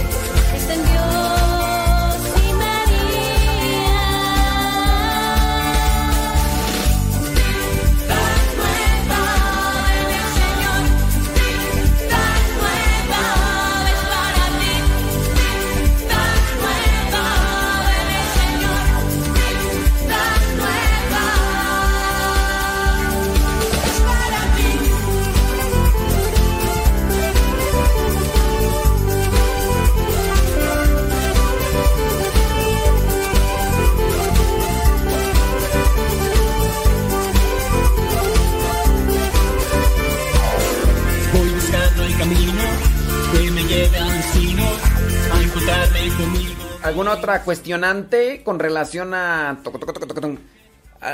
Ay, al, al, al novenario de los difuntos. ¡Ay, me estoy estirando! ¡Qué sabroso! ¡Qué sabroso! Bueno, ahí está. Ahí está, ahí está. ¿Ya no hay más preguntas? ¿No, no hay más preguntas? Entonces, utilicémoslo así. Si va a ser novenario, pues agarramos el día que corresponde. Y considero yo, considero yo que podríamos finalizar el noveno día con el glorioso, ¿no? Que es la esperanza de la resurrección. El noveno día, aunque no corresponda, que finalicemos con los gloriosos, digo. ¿O cómo ven ustedes? Sí, ¿no? Les digo, es que no es, no es liturgia. como para decir, ah, es que si no lo hago así cometo un abuso litúrgico. No. El noveno día, cuando es novenario, allá. Y. Y cuando es el día, el día del funeral, el del, cuando se está realizando el velorio, los dolorosos y los gloriosos, por si se rezan en varios momentos, dolorosos y los gloriosos. Es el novenario, pues rezar el que corresponde a cada día. Hoy es día lunes, bueno, pues los días lunes vamos a rezar los gozosos, porque corresponde los gozosos. Martes dolorosos, miércoles gloriosos, jueves luminosos, viernes los dolorosos, eh, sábado los gozosos, domingo los gloriosos y así. Y ya el noveno día, pues ya. Vamos a... Hoy es el... El aniversario luctuoso. Bueno, pues los gloriosos en la esperanza de la resurrección. ¿Sí? Ándele, no hombre, ustedes... Bueno, ya no hay más preguntas de esas, ¿verdad? Bueno, pues... Ahí estufas. Información que cura. Testigo de Cristo.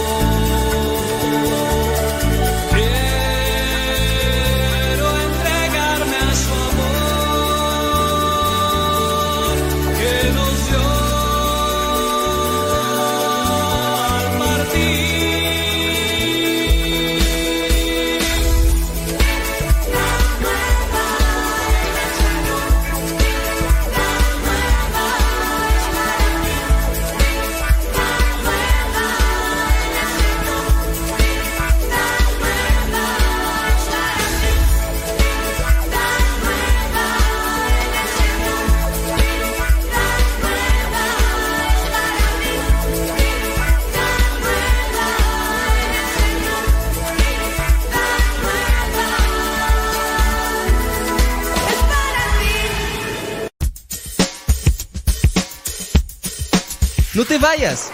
Regresamos antes de que cante el gallo. Aquí, en tu programa, Al que Madruga. Con el padre Modesto Lule Zavala. El panadero con el pan, el panadero con el pan, el panadero con el pan, el panadero con el pan. Tempranito va y lo saca calientito en su canasta para salir con su clientela por las calles principales y también la ciudadela y después a los portales y el que no sale se queda sin el pan para comer.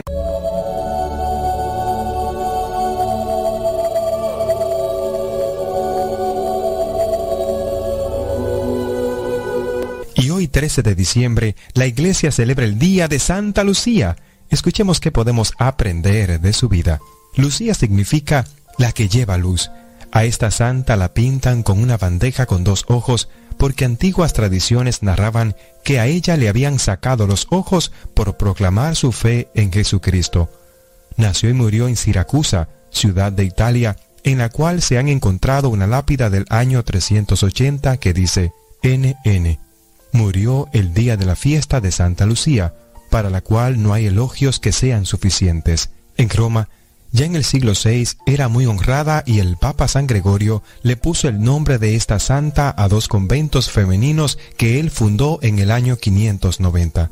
Dicen que cuando era muy niña hizo a Dios el voto o juramento de permanecer siempre pura y virgen, pero cuando llegó a la juventud quiso su madre, que era viuda, casarla con un joven pagano.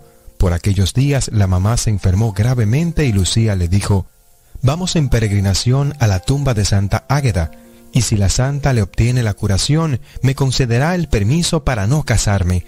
La madre aceptó la propuesta. Fueron a la tumba de la santa y la curación se produjo instantáneamente. Desde ese día Lucía obtuvo el permiso de no casarse y el dinero que tenía ahorrado para el matrimonio lo gastó en ayudar a los pobres. Pero el joven que se iba a casar con ella dispuso como venganza acusarla ante el gobernador de que era cristiana lo cual estaba totalmente prohibido en esos tiempos de persecución, y Lucía fue llamada a juicio. El juez se dedicó a hacerle indagatorias y trataba de convencerla para que dejara de ser cristiana. Ella le respondió, es inútil que insista, jamás podrá apartarme del amor de mi Señor Jesucristo. El juez le preguntó, ¿y si la atormentamos y la sometemos a torturas, será capaz de resistir? La jovencita respondió, sí, Porque los que creemos en Cristo y tratamos de llevar una vida pura, tenemos el Espíritu Santo, que vive en nosotros y nos da fuerza, inteligencia y valor. El juez la amenazó con hacerla llevar a una casa de prostitución para ser irrespetada. Ella le respondió, Aunque el cuerpo sea irrespetado, el alma no se mancha y no acepta ni consiente el mal. Santo Tomás de Aquino, el gran sabio, admiraba mucho esta respuesta de Santa Lucía. Trataron de llevarla a una casa de maldad, pero ella se quedó inmóvil en el sitio donde estaba y entre tres hombres no pudieron ser capaces de moverla de allí. La atormentaron y de un golpe de espada le cortaron la cabeza. Mientras la atormentaban, animaba a los presentes a permanecer fieles a la religión de Jesucristo hasta la muerte. Por siglos ha sido muy invocada para curaciones de enfermedades en los ojos. Santa Lucía bendita, concédenos desde el cielo que nos envíe Dios sus luces para ver siempre lo que debemos hacer, decir y evitar, y hacerlo, decirlo y evitarlo siempre. Mis queridos hermanos y hermanas en el Señor, de Santa Lucía tenemos mucho que aprender. Lo primero, esta joven quería ser pura, quería vivir totalmente consagrada al Señor. Y tú y yo somos puros, tratamos de ser personas íntegras, tratamos de ser fieles a la devoción del Señor, fieles al amor de Jesucristo, fieles a nuestras relaciones de parejas, tratamos tú y yo de serle fiel al Señor. Lo segundo que debemos aprender de Santa Lucía es que ella prefería ser atormentada, que su cuerpo fuera irrespetado antes que negar a Jesucristo. Tú no permitas que nada ni nadie pueda irrespetar el amor que sientes por el Señor, que nada te aparte del amor de Jesucristo. Hoy es un día para nosotros meditar. ¿Estoy yo dispuesto a dar mi vida por el Señor? ¿Estoy yo dispuesto a dejarlo todo por el Señor? ¿A ser fiel? ¿A que me corten la cabeza? ¿A que me irrespeten por amor a Jesucristo? Y si es así, tú y yo también veremos la gloria del Señor. Que Santa Lucía nos ayude con su vida a imitarla totalmente en el amor a Jesucristo.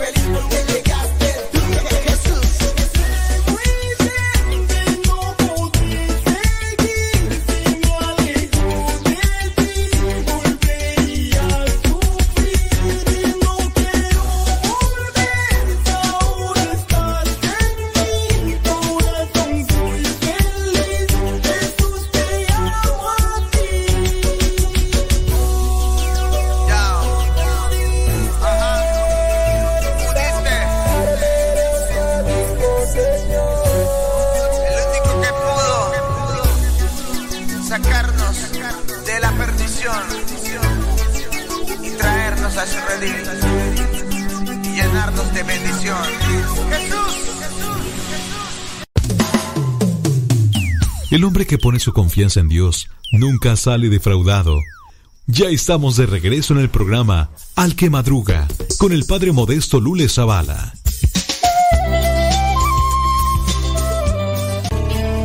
En estos momentos vamos a escuchar la palabra de Dios. Dispón tu corazón para que el mensaje llegue hasta lo más profundo de tu ser.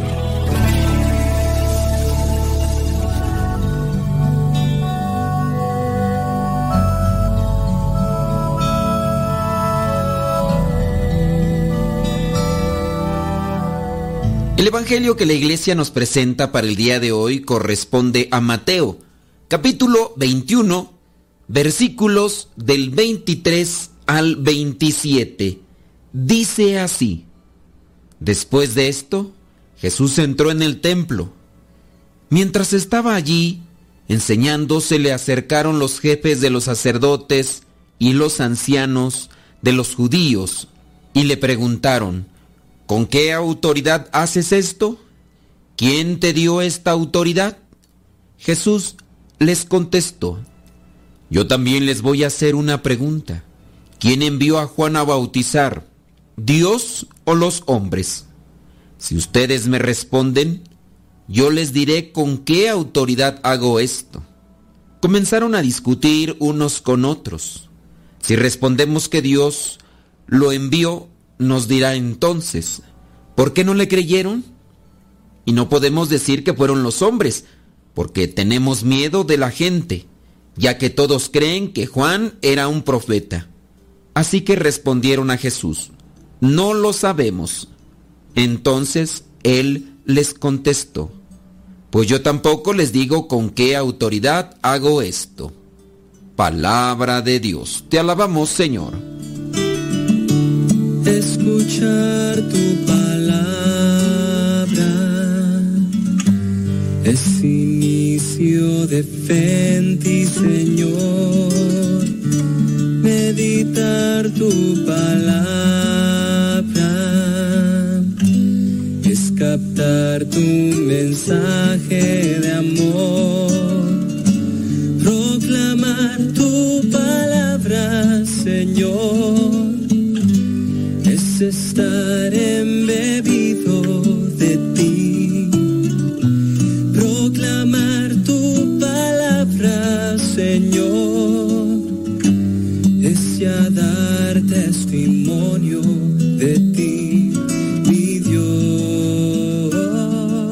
El Evangelio de hoy describe el conflicto que tuvo Jesús con aquellas autoridades religiosas de la época después de haber echado a los vendedores del templo. Los sacerdotes y los ancianos del pueblo quieren saber con qué autoridad Jesús hacía aquellas cosas, al punto incluso de poder entrar en el templo y expulsar a aquellos que estaban ahí vendiendo. Veamos el contexto. Las autoridades de aquel tiempo se consideraban dueños de todo y pensaban que nadie podía hacer nada sin su permiso. Algo que pudiera también ser un reflejo en nuestra actualidad en algunas iglesias.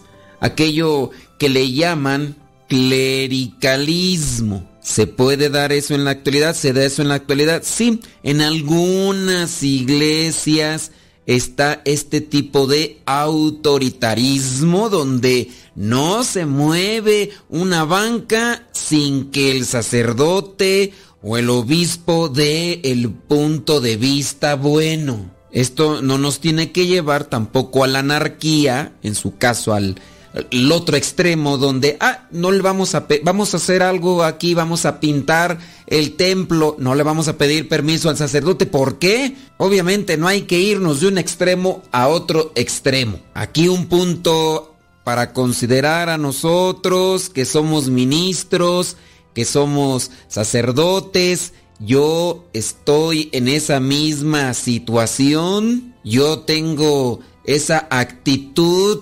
prepotente, arrogante, donde yo tengo que analizar incluso hasta a qué horas van a estornudar los fieles, porque hay casos. Pidamos a Dios que mueva los corazones para que ese tipo de situación vaya disminuyendo y se pueda erradicar de la iglesia. Retomando el pasaje bíblico, cuando estas personas, los que estaban al frente, se dieron cuenta de lo que había hecho Jesús, por eso lo perseguían, por eso le habían agarrado tremendo odio, tanto así que por eso pensaban y tramaban cómo acabar con su vida. Tengamos presente que este Evangelio se escribió alrededor de los años 80 de nuestra era. No estamos hablando de 1980, sino del año 80 como tal. En aquel tiempo, entre los 70 y los 80, las comunidades cristianas también eran perseguidas. Mateo intenta alentar aquellas comunidades que están también siendo perseguidas para que se mantengan firmes en el anuncio de la buena nueva. Con esto también podríamos preguntarnos nosotros, ¿qué es aquello que actualmente me atemoriza? ¿Qué es aquello que actualmente me hace tener miedo para anunciar la buena nueva? ¿Qué podría ser aquello que me detiene para convertirme yo también en un evangelizador. Después de que Jesús expulsa a aquellos vendedores y aquellos que estaban cambiando monedas, se retira y en el versículo 18 aparece que Jesús regresa nuevamente al templo. Y presenta lo que vendría a ser un tipo de parábola, pues dice que vio una higuera junto al camino y se acercó a ella, pero no encontró más que hojas. Entonces le dijo a la higuera, nunca más vuelvas a dar fruto y al instante se secó. Esto podría ser una forma de analogía con relación a Jerusalén, que ya no estaba dando realmente esos frutos, esos frutos que Dios quería que diera aquel pueblo santo, porque se habían dejado llevar más bien por el materialismo, se habían dejado llevar más bien por otro tipo de ideas, habían perdido el rumbo, habían perdido su orientación como pueblo elegido de Dios. Jesús nuevamente se hace presente en aquel templo que es el templo de los templos. Había sinagogas, sí, pero el templo de Jerusalén sin duda era el templo más grande y el que venía a representar al pueblo judío. Y Jesús después de aquel acontecimiento, de haber expulsado a los vendedores del templo, se hace presente nuevamente en él, pero para enseñar el mensaje de parte de su Padre. Y ahí es donde comienza el Evangelio del día de hoy, donde dice que estaba ahí enseñando. Ya entonces los jefes de los sacerdotes se le acercaron para para cuestionarlo. ¿Quién te dio esta autoridad para realizar todo aquello que ya había hecho y que incluso está haciendo? Jesús no les responde, más bien les hace un cuestionamiento también él. La pregunta realmente es inteligente, es astuta. Y es que también Jesús quiere que seamos así, que seamos astutos, eso sí, sencillos como paloma. Recordemos, sean astutos y sean sencillos. Esa es una exhortación constante de parte de Jesús. ¿Quién envió a Juan a bautizar, Dios o los hombres? Y entonces aquellos hombres comienzan a discutir. Acuérdese que la palabra discutir se refiere a querer sacar la idea más sólida. No siempre discutir es malo, el problema es cuando se rebasa esa línea. Estamos discutiendo y después nos enojamos y ya después nos peleamos. Entonces ellos comenzaron a discutir unos con otros y empezaron a sacar las ideas. Si respondemos que Dios lo envió a Juan, nos dirá entonces por qué no le creyeron. Y otra idea que sacaron fue que no podían decir que fueron los hombres los que habían enviado a Juan a bautizar. Y es que ellos pensaban que si decían eso, la gente se les iba a echar encima porque ellos consideraban a Juan como un profeta enviado por Dios. El problema que se presenta aquí es claro. Estos jefes de los sacerdotes y estos ancianos de los judíos estaban cuestionando a Jesús más que por querer sacar una verdad, le estaban recriminando y reprochando el por qué había hecho aquellas cosas, que a la luz de la verdad estaba haciendo lo correcto. El templo como tal es casa de oración, pero aquellos hombres que estaban al frente del templo ya lo habían convertido, como Jesús mismo lo dice, en una cueva de ladrones. Y estos hombres no están analizando la situación y están enojados más bien porque Jesús atentó contra sus intereses económicos. Aquí podríamos colocar un cuestionamiento. ¿Cuántas veces he reprochado, cuántas veces he confrontado a las personas, no tanto para exponer la verdad, sino para recriminarle o echarle en cara que me afectó en mis intereses? Y aquí vendría otro cuestionamiento. ¿Cuántas de las ocasiones yo me he puesto a discutir a tal grado de reclamar y de reprochar más que por querer sacar la verdad, quererle reprochar a la otra persona por hacer las cosas bien, por buscar corregir una situación o por buscar acomodar las cosas. Un ejemplo sencillo, el policía me acaba de poner una infracción porque iba a exceso de velocidad o me pasé la luz en rojo de un semáforo. Y hay veces que va la persona y enfrenta al policía y le dice, oiga, ¿por qué me puso la multa? O aquellos que están alquilando un departamento y después de que no cumplen con lo que les toca, como por ejemplo pagar para poder vivir ahí, les cortan el suministro del agua o de la luz y ante esas situaciones algunos son capaces de ir a confrontar a aquel que es el encargado de la administración de los departamentos para echarle pleito porque le han cortado el agua. Muchas veces no analizamos las cosas, no buscamos lo correcto, lo justo y nos dedicamos a hacer problemas cuando alguien nos trata de corregir, cuando alguien nos trata de ayudar. Me enojo, por ejemplo, cuando alguien me está corrigiendo. Me molesto cuando alguien me hace notar mis eh, defectos o las cosas malas. Dejemos que la palabra de Dios también nos ilumine y que cuando nos digan, cuando nos señalen en lo que estamos mal, lejos de enojarnos, lejos de echar pleito, guardemos silencio y analicemos mejor nuestra situación. Danos, Señor, sabiduría para poder y saber responder cuando así se necesite, pero también para poder callar cuando sea lo necesario. Perdona, Señor, y cura aquella mala intención cuando en ocasiones solamente quiero hablar por hablar. Los sumos sacerdotes y los ancianos no están abiertos a la verdad de Jesús, no estaban abiertos a Dios creían que Dios estaba con ellos y que bendecía todas sus acciones, aunque estuvieran mal. A veces nosotros tampoco estamos abiertos a Dios. Continuamente podemos encerrarnos en nuestras propias ideas y por lo tanto en nuestros errores. Es necesario estar siempre entonces abiertos para que el Señor nos conduzca cada día a una verdad más plena, a una vida más auténtica, a una fe más purificada. Ilumina, Señor, nuestra mente y nuestros corazones para que podamos cumplir tu palabra con justicia y caridad. Soy el Padre Modesto Lule de los misioneros servidores de la palabra. La bendición de Dios Todopoderoso, Padre, Hijo y Espíritu Santo, descienda sobre cada uno de ustedes y les acompañe siempre. Vayamos a vivir la palabra. Lámpara es tu palabra para mis pasos, luz en mi sendero. Lámpara es tu palabra para mis pasos, luz en mi sendero. Luz, tu palabra es la luz.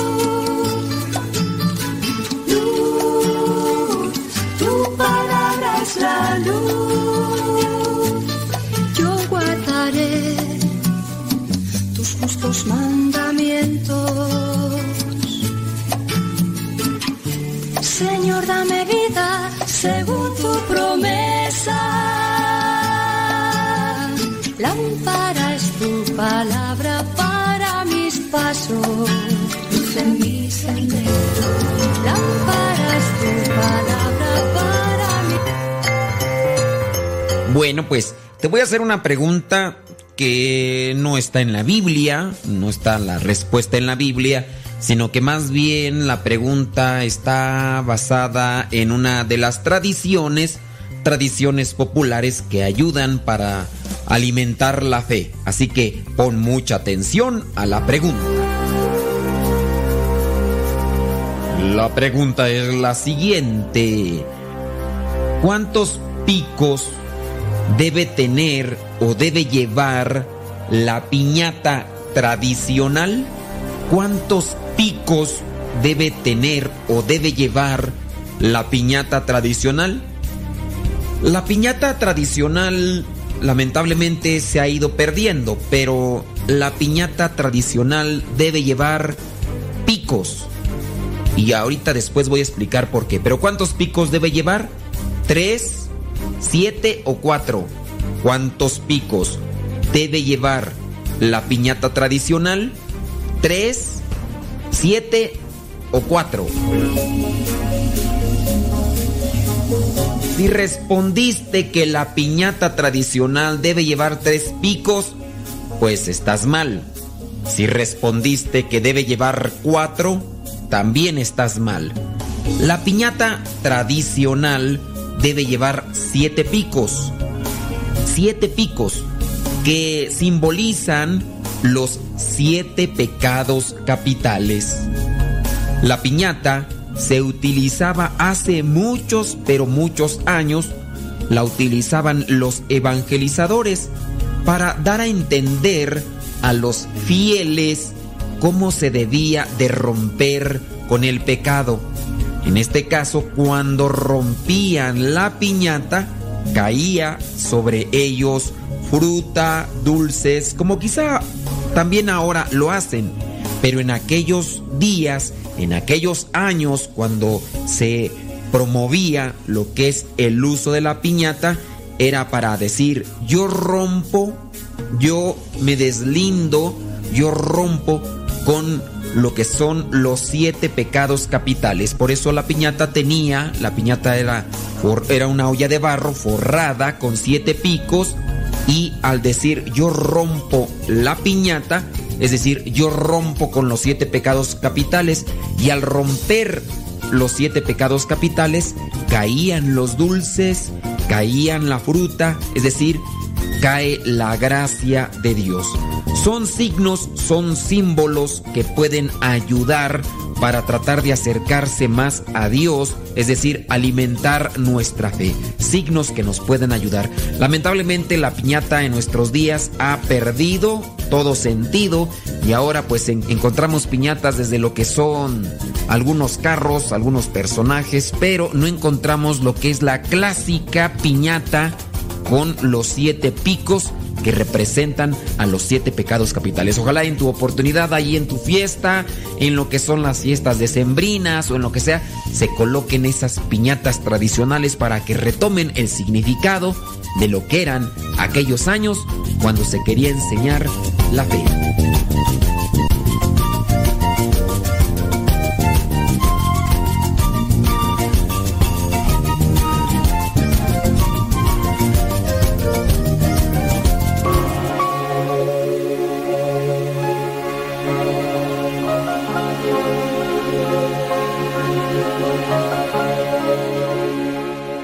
Cuando yo esté viejo.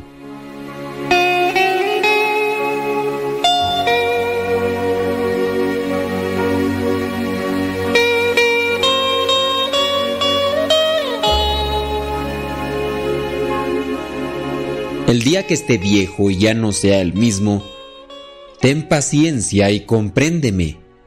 Cuando derrame comida sobre mi camisa y olvide cómo atarme mis zapatos, Recuerda las horas que pasé enseñándote a hacer las mismas cosas.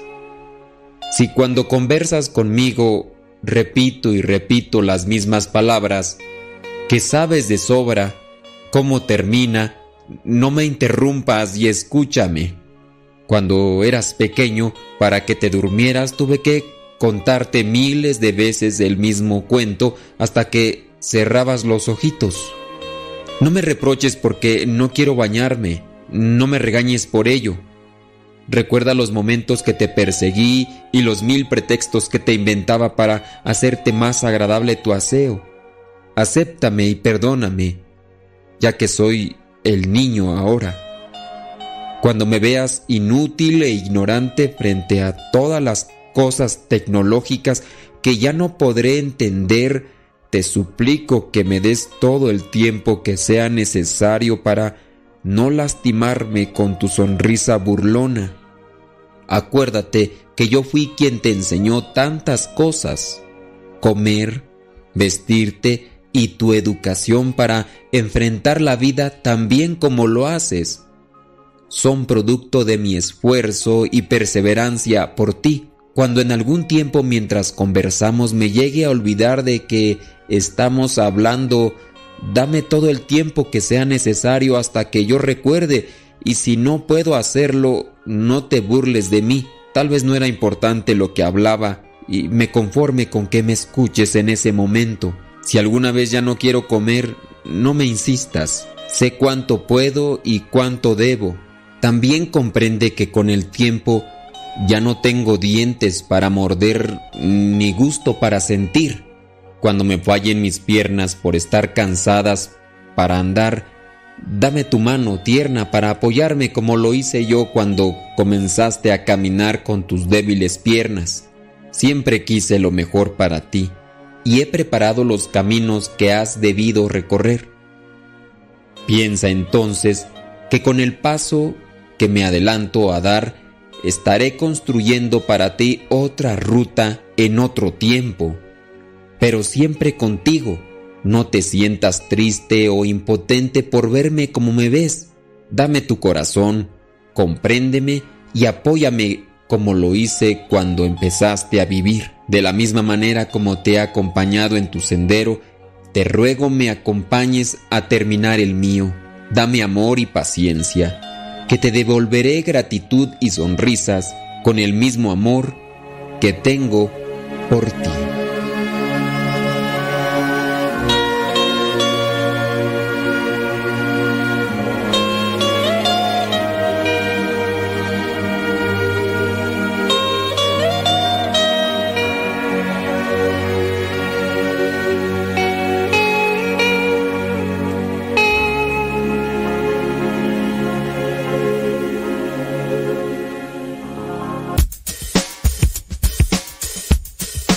No te vayas. Regresamos antes de que cante el gallo. Aquí, en tu programa, Al que Madruga. Con el padre Modesto Lule Zavala.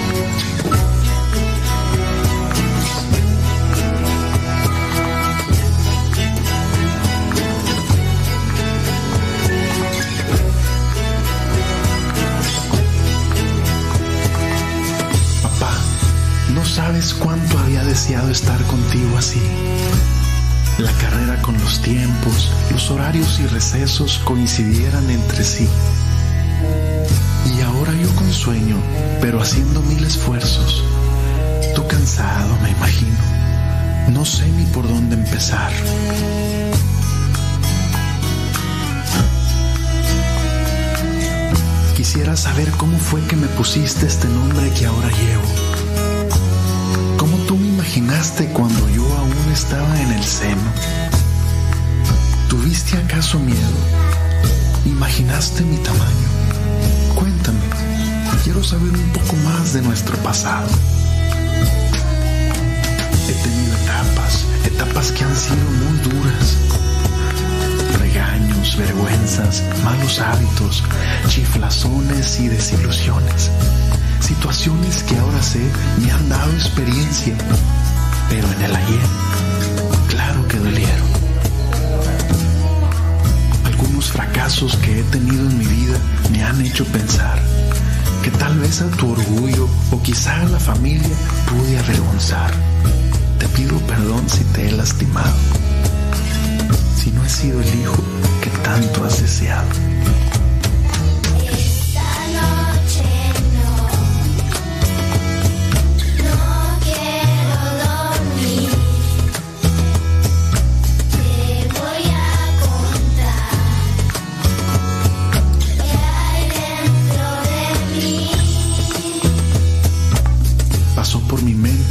Injusto, que no me querías y estábamos en disgusto.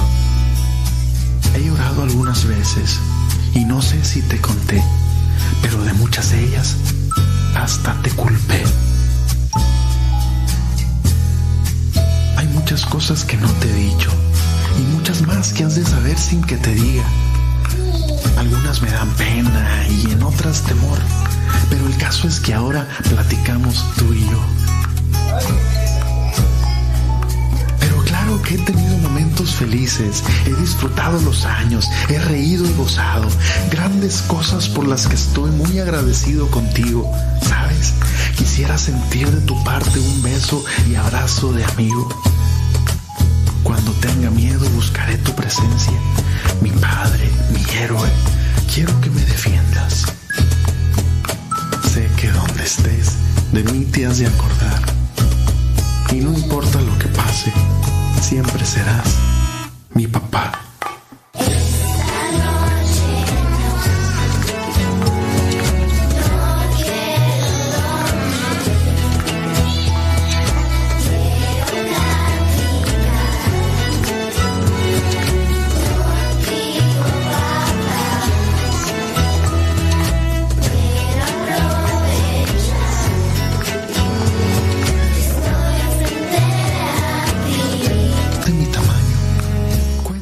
¿Cuándo fue tú que Iram Limón se asomó ahí al chat y que le hice la pregunta así a rajatabla de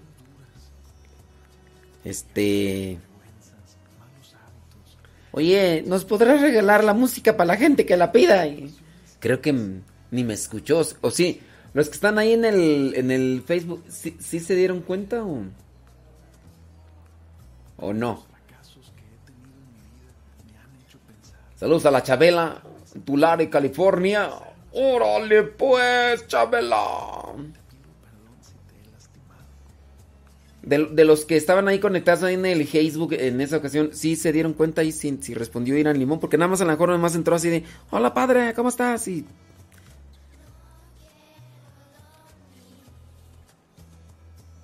Totolmahac. Dice que anda, Dagoberto anda en Totolmahac.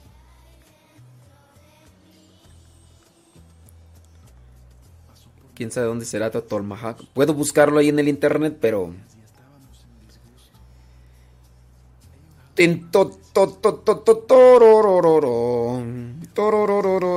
Alú. Alú. Dice María Guzmán que nos escucha desde Elkhart, Indiana. Dice que siempre nos escucha, pero que pues no que no tiene tiempo de escribirnos y todo lo demás. Pero ahí está conectada. Salud, dice Lupe Barriga desde Lake Rodriguez, Hickory, Carolina del Norte. Por allá anda. Bueno, imagino que ya nos desconectamos allá de la otra radio. La otra radio ya nos desconectaron. Ni modo. Ni modo.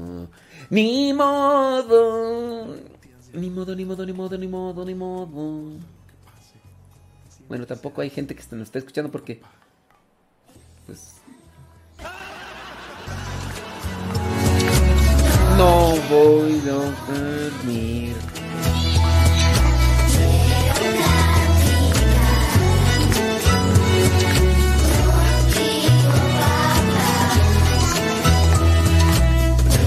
Esta noche. Me gusta esa rola. Me gusta esa rola.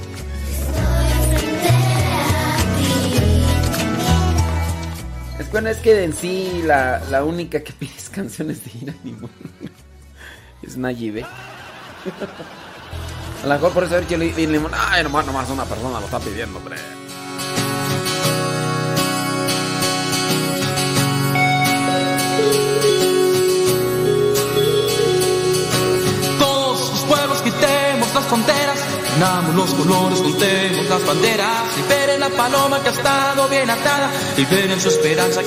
Saludos a quién más tú. Dice Esteban Padilla Coronado desde Jacona, Michoacán. Jacona, Michoacán. Allá se escucha Radio Mariano. Saludos, dice María Camino en Chandler, Arizona. Cho, cho, cho, Chandler. Chandler. Que la herida de Cha, cha, cha.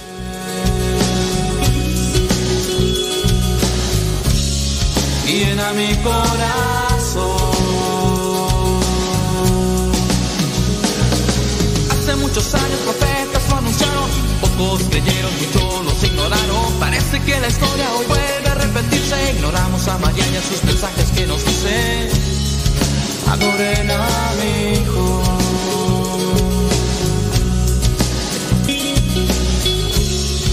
Multiplíquense en su amor.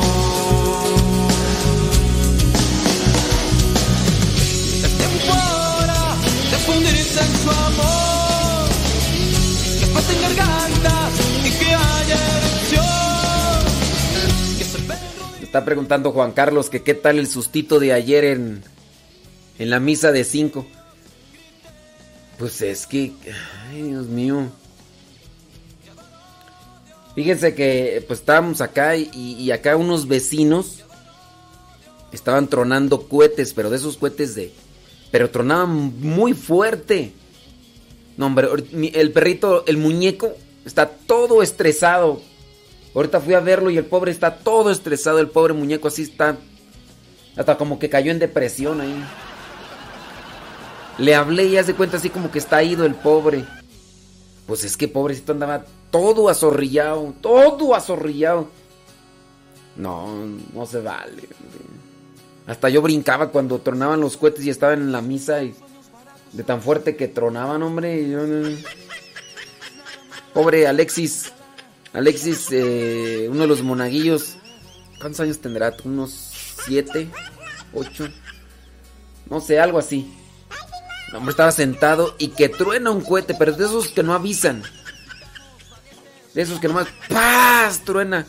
Todavía hay algunos que te avisan los cohetes, ¿no? Es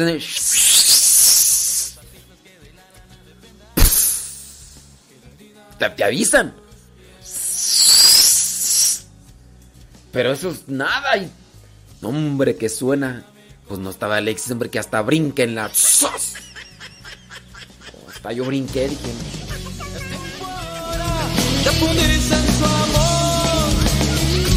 Exploten gargantas y que.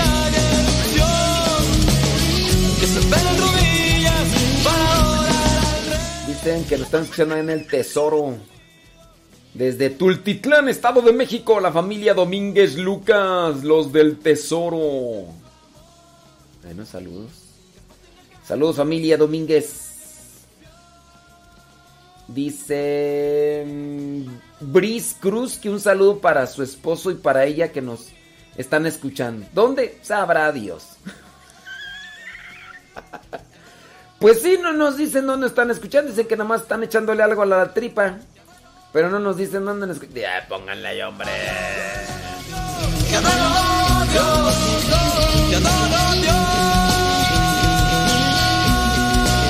Sí, para los que me escuchan por primera vez, pues sepan que yo estoy en desacuerdo con lo de los cohetes.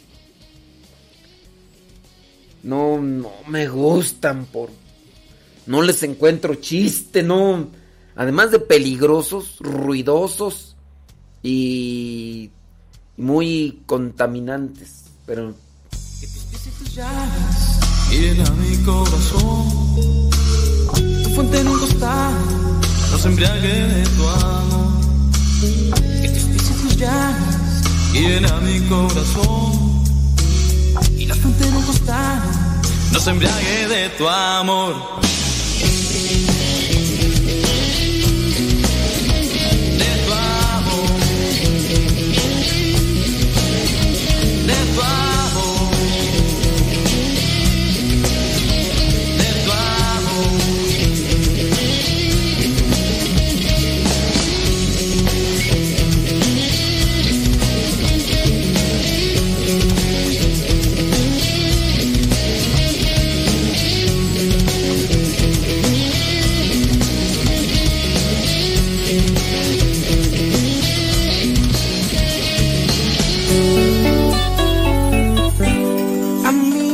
Yo sé que estás enamorada y sientes que ya eres una mujer. Tienes deseos de dar ese paso, pero eres muy niña. Piénsalo bien, amigo, te sientes un hombre completo y pides la prueba de amor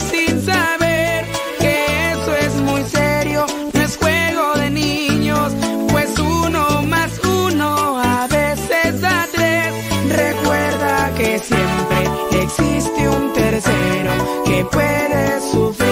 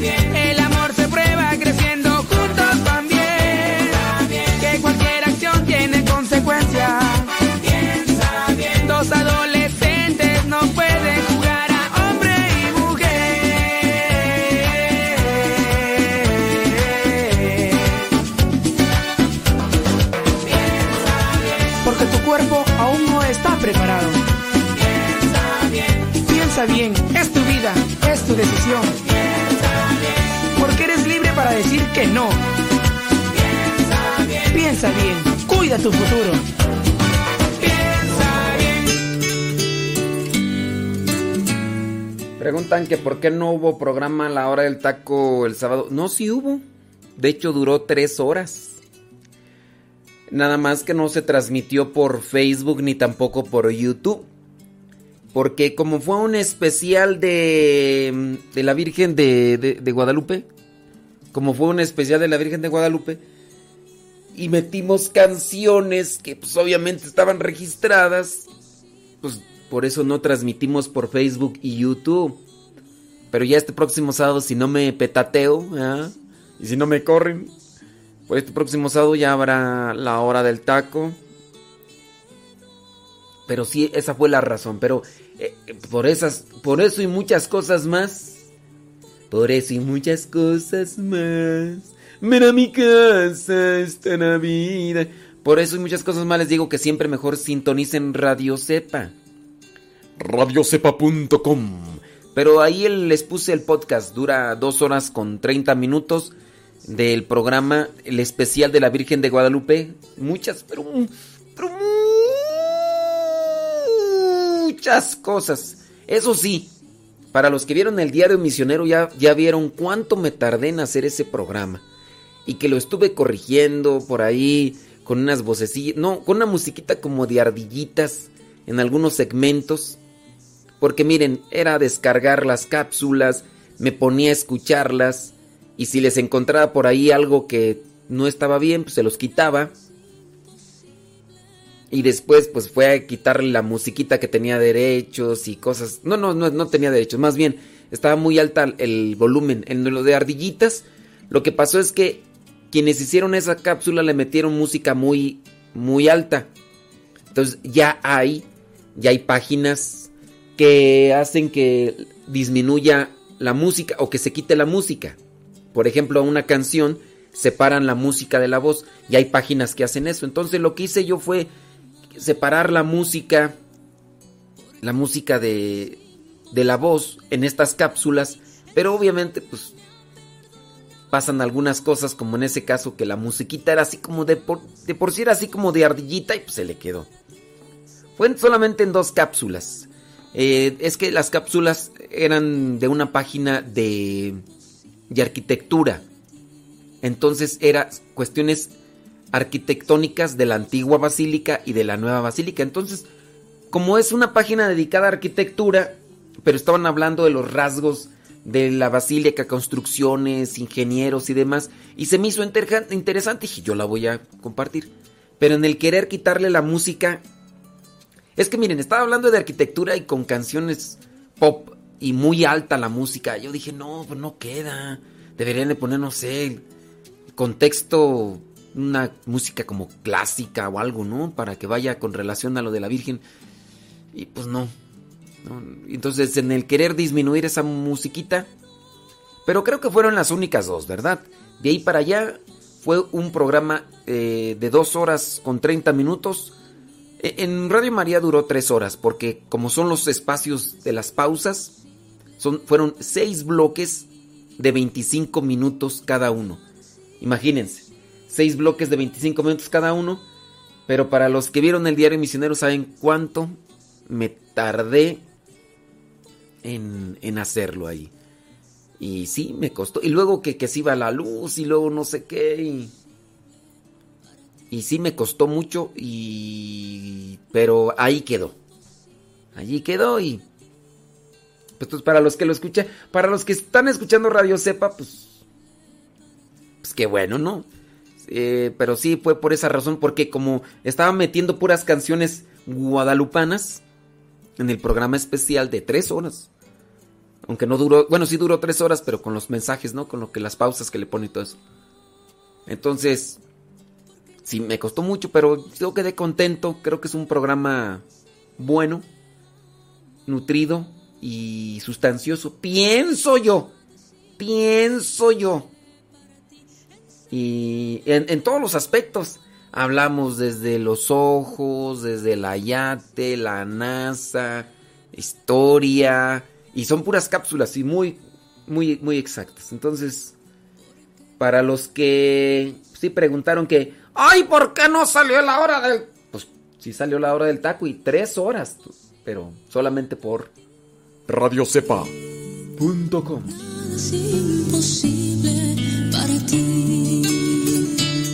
Me acabo de comer una torta de chilaquiles con huevito, pero la salsa, mm, chile negro, chile negro, chile pasilla, ¿cómo le llaman? Bueno, chile negro, pero Ay, yo no picaba.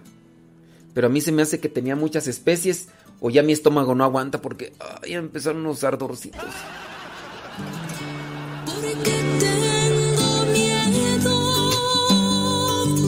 Si nada es imposible para ti, porque tengo miedo. Una tortita de, de chilaquiles con huevo. Mm, mm. Estaba sabroso el chilito. Nada más que sí, como que. Ya. Tráiganme el omeprazol, por favor. para ti.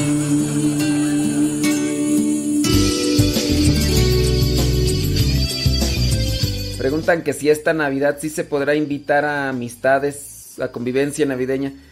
Miren, creo que todo se está haciendo con ya cautela, prudencia y cuidado.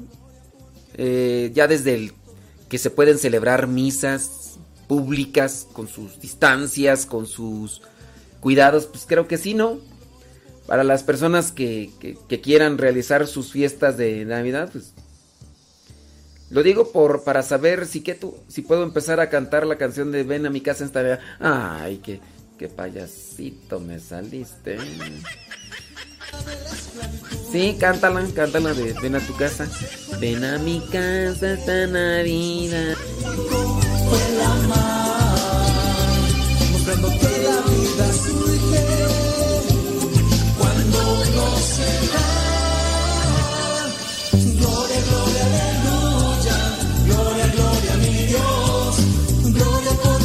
tiempos fruto lo bello de su creación.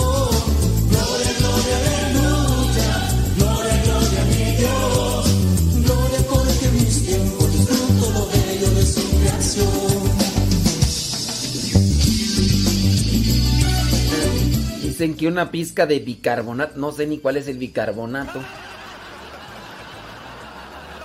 Una pizca de bicarbonato con un poquito de agua para la molestia. No, fíjate que no sé ni qué es el bicarbonato. El sal de uvas no es lo mismo tú. Resucitó y es que yo pienso que eran las especies, ¿no? Como que me está ardiendo el estómago. O sea, no es mucho, pero ahí está la molestia. hay Todavía cuando uno tiene control de la cocina, uno sabe dónde están las cosas, ¿no? Pero podría ser este. mm, Ir a preguntar a ver. "Ah, A ver, dígame, ¿cuál es el, cuál es el bicarbonato? Es que. Allá alguien me está dando una solución. Gloria, gloria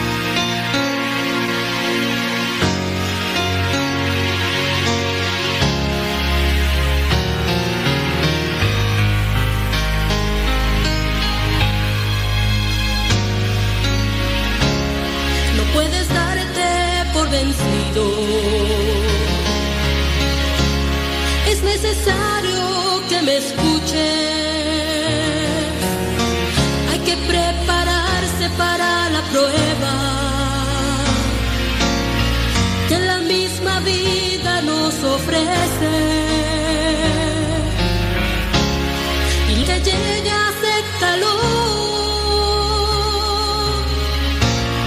Si te humillan, sé paciente, no te desesperes.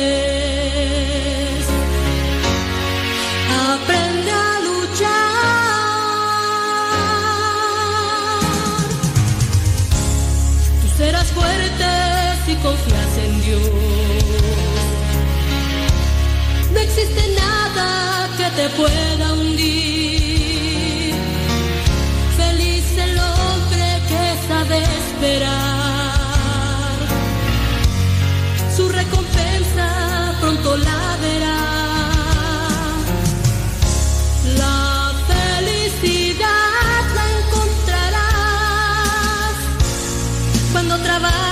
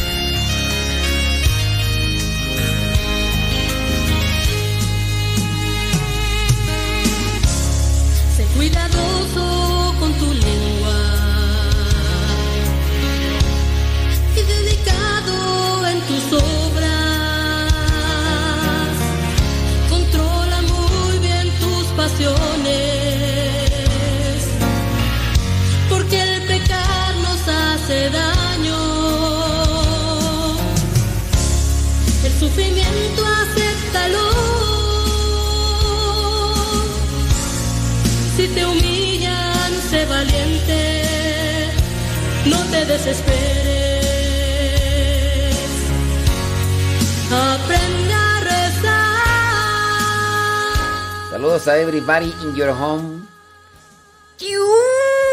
Dice.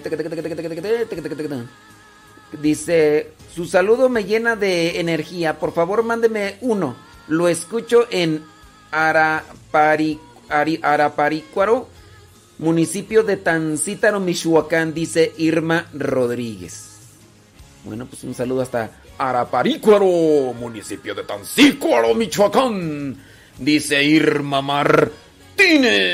Saludos a todos los que nos están escuchando allá por allá en Michoacán, a todos los que nos escuchan en Guanajuato, allá por mi rancho, los órganos. Guanajuato, municipio de Acámbaro. Acámbaro, Guanajuato. Thank you very much, people. Eh, déjame ver por acá. Ok, muy bien. Oigan, este, hablando del diálogo, saber dialogar, saber convivir. Cuando hay buena convivencia, hay buen diálogo, buena comunicación, buen diálogo. Entonces, no sé cuántos de ustedes tienen problemas con sus parejas, con sus familias, con sus compañeros de trabajo, por la cuestión del diálogo. Hemos hablado ya muchas veces del diálogo, sí. Uf, cantidad de veces. De hecho, aquí hay una oración, tú. una oración del padre Ignacio Larrañaga, ya en paz descanse, sobre el diálogo. ¿Qué te parece si la hacemos? ¿Nos, dar, ¿Nos das champú? Claro que por supuesto que desde luego que sí. Dice mm, la oración, ¿cómo dice la oración? Dice, Señor Dios, te alabamos y te glorificamos por la hermosura de ese don que se llama diálogo. Es un hijo predilecto de Dios mm, porque es como aquella corriente alterna que bulle incesantemente en el seno de la Santa Trinidad. El diálogo desata los nudos, disipa las suspicacias, el diálogo abre las puertas, el diálogo soluciona los conflictos, el diálogo engrandece a las personas, el diálogo es vínculo de unidad y madre de la fraternidad. Cristo Jesús, núcleo de la comunidad, haznos comprender que nuestras desinteligencias se deben casi siempre a la falta de diálogo o a un diálogo puro. Haznos comprender que mutuamente nos necesitamos y nos complementamos porque tenemos para dar y necesitamos recibir, ya que puedo ver lo que otros no ven y ellos pueden ver lo que yo no veo.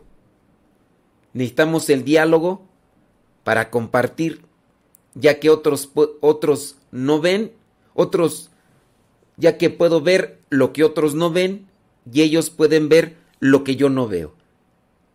Con base a el diálogo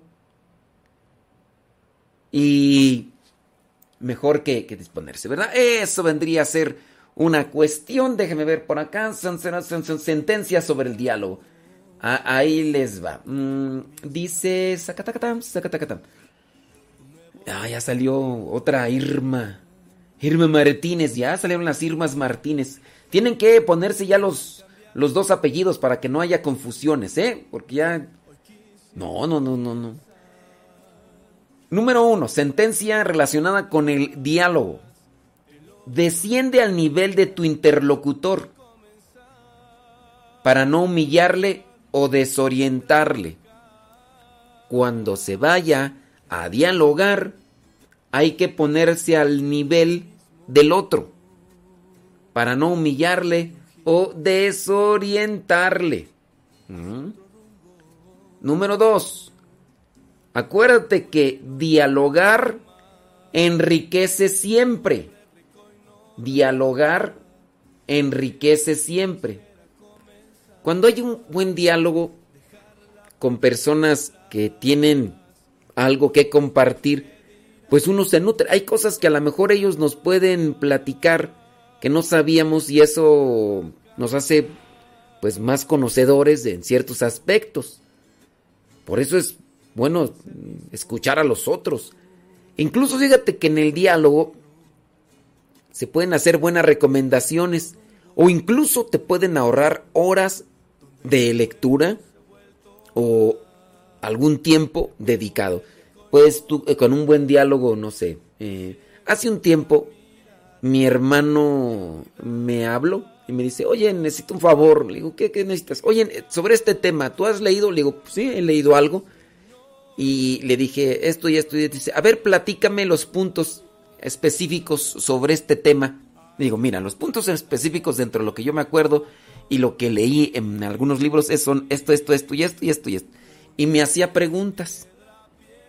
Y duramos, ¿qué será? Unos media hora, 40 minutos hablando. Al final me dice, fíjate, platicamos, eh, convivimos y además me ahorraste horas de lectura. Me has dado los puntos principales y eso pues obviamente me orienta y me ayuda. Y claro, no estoy diciendo que no hay que leer. Más bien hablo del saber dialogar y saber compartir las cosas para que las aprovechemos todos. Yo, por ejemplo, puedo dialogar con alguien, alguien de contenido, también igual, porque es que tenga algo que compartir. Por ejemplo, una película. Vamos a hablar de una película. Eh, recientemente, en pausas, estuve mirando una película. Yo les podría preguntar, ¿ustedes han visto cierta película? Y si la han visto y la analizaron, me podrían a lo mejor dar pautas. Y eso me podría animar o desanimar a ver una película. ¿Ustedes han visto una película que se llama Ruega por nosotros? No es película así de, de, uy, desde la vida de santos, no, pero toca un tema religioso. ¿Han visto ustedes esa película Ruega por nosotros? ¿La han visto? ¿Qué podrían decirme de esa película? ¿Cuáles son puntos rescatables? No es una película para un crecimiento espiritual, no es una película como San Francisco de Asís, pero ¿qué me podrían decir de esa película si la han visto? Y tu joven, dormido estás, despierta ya de desactuar, Señor.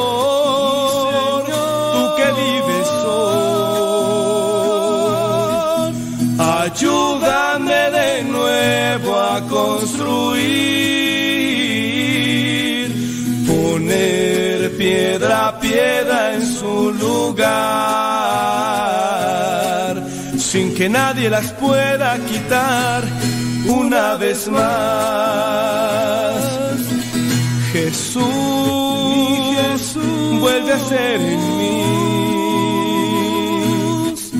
Ejemplo de valor y caridad, que sientan mis manos el dolor. Que sentiste en la cruz, mi Señor, mi Salvador.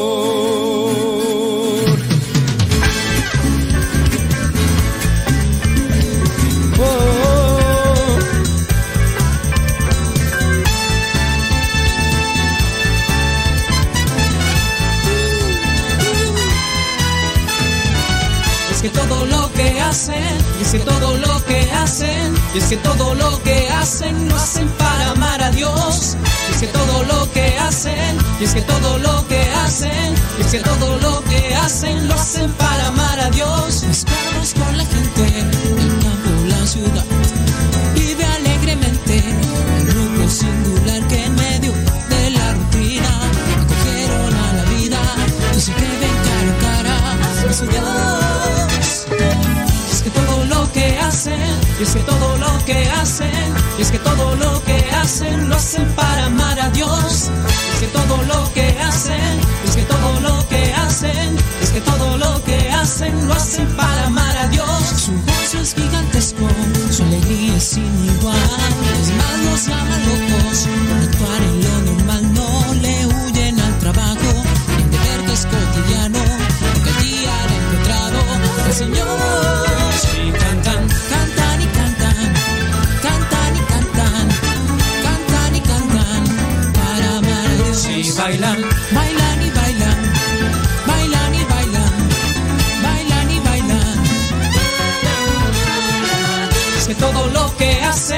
es que todo lo que hacen, es que todo lo que hacen lo hacen para amar a Dios. Es que todo lo que hacen, es que todo lo que hacen, es que todo lo que hacen lo hacen para amar a Dios. Sí, señores, señores. Oigan, pues estaba yo preguntándoles que ¿qué, qué opinión o crítica me darían de, de esa película que ya les mencioné, que ya no la voy a volver a repetir porque creo que, que no la han visto, están este, o quién sabe si me estarán escuchando, a mí se me hace que no, porque pues no. Pero bueno, era una, es una película que toca el tema religioso, aunque no es una película de producción mm, religiosa, por decirlo así. Es una película de producción comercial. Son de esas películas para el miedo, sí, pero toca un tema religioso. Hay, películas en el mm, dentro de los que son estas productoras comerciales que tocan temas religiosos, de los cuales uno puede mirar y reflexionar. No son películas para la formación, para el crecimiento espiritual. Eso sí, yo se los puedo decir con todas las de la ley. No, no es así como que, ay, yo voy a salir edificado, voy a salir edificada de esa película, ay, yo voy a ser más orante. No, es para analizar y para reflexionar. Entonces, mm, pero, no, eh, pero eso sí, si ustedes son de los que no ven películas de, de terror, de miedo, no la vean. No la vean, porque al rato hasta me van a reclamar, ay, ¿por qué la estás recomendando? Yo hice una pregunta, si ustedes la han visto, denme una crítica. ¿Qué sacan de esa película de bueno? La, la película ciertamente tiene unas cosas que como estructura cinematográfica no me convencen mucho y tampoco así como que... Pero sí tiene algunos elementos que deberían de, de ayudarnos. Pero este... ah, ya, ya, ya ahí la dejo porque ya la mayoría no... Bueno, más bien nadie. Nadie la ha visto de los que están ahí conectados hasta este momento. O más bien, nadie me ha hecho un comentario de que la ha visto. Y este. Yo por ahí la estuve mirando en pausas. Porque alguien me dijo, oye, ¿qué, qué podrías decirme de esa película? Y ya la miré. Y sí, es una película comercial de para dar susto. Para dar sustos. Yo por ejemplo, cuando me pongo a ver esas películas, digo, a ver, a ver, a ver. Yo aquí encuentro incoherencias. Primera incoherencia. ¿Por qué están dentro de una iglesia y está todo más oscuro que nada? ¿Por qué? ¿Por qué solamente ya la iglesia la presentan así en el interior, toda iluminada, cuando ya pasó todo el terror, todo el- cuando ya descubren todo, ahora sí hay escenas de, de, de luz, pero está el sacerdote dentro de la, de la iglesia, todo oscuro, con unas cuantas velitas y, y de repente se aparece ahí una, un espectro y yo digo, pues si hay luz, hay celulares, hay todo, o sea, estamos hablando ya de una actualidad, ¿por qué no bien iluminado? ¿Por qué? Y, luego este escuchan ruidos y está todo oscuro y voy a ir a investigar, ¿no? Porque soy el investigador y o sea, si está oscuro y yo no me asomo, pues ni que que tienen que andar ahí yo son de esas incoherencias pues de, de casi todas las películas de, de terror, ¿no? De que estás allá metido en la montaña y escuchas algo raro, un ruido y tienes que ir a investigar, que tienes que andar de metiche allá, hombre, deja ya. Estás dentro de la iglesia, estás dizque haciendo oración todo oscuro, con unas cuantas velitas y casi no se ve a tu alrededor y empiezan a aparecerse cosas. Yo digo, no, ¿quién va a hacer oración así?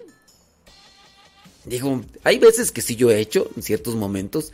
Digo, pero pues apenas empieza a escuchar un ruido, yo prendo el foco y, y me ilumino todo bien. No que son, son esas incoherencias de, de película, ¿verdad? Que pues, que no. Bueno, esas esa película que vi lo tiene y hasta que con soluciona todo y ahora sí todo bien.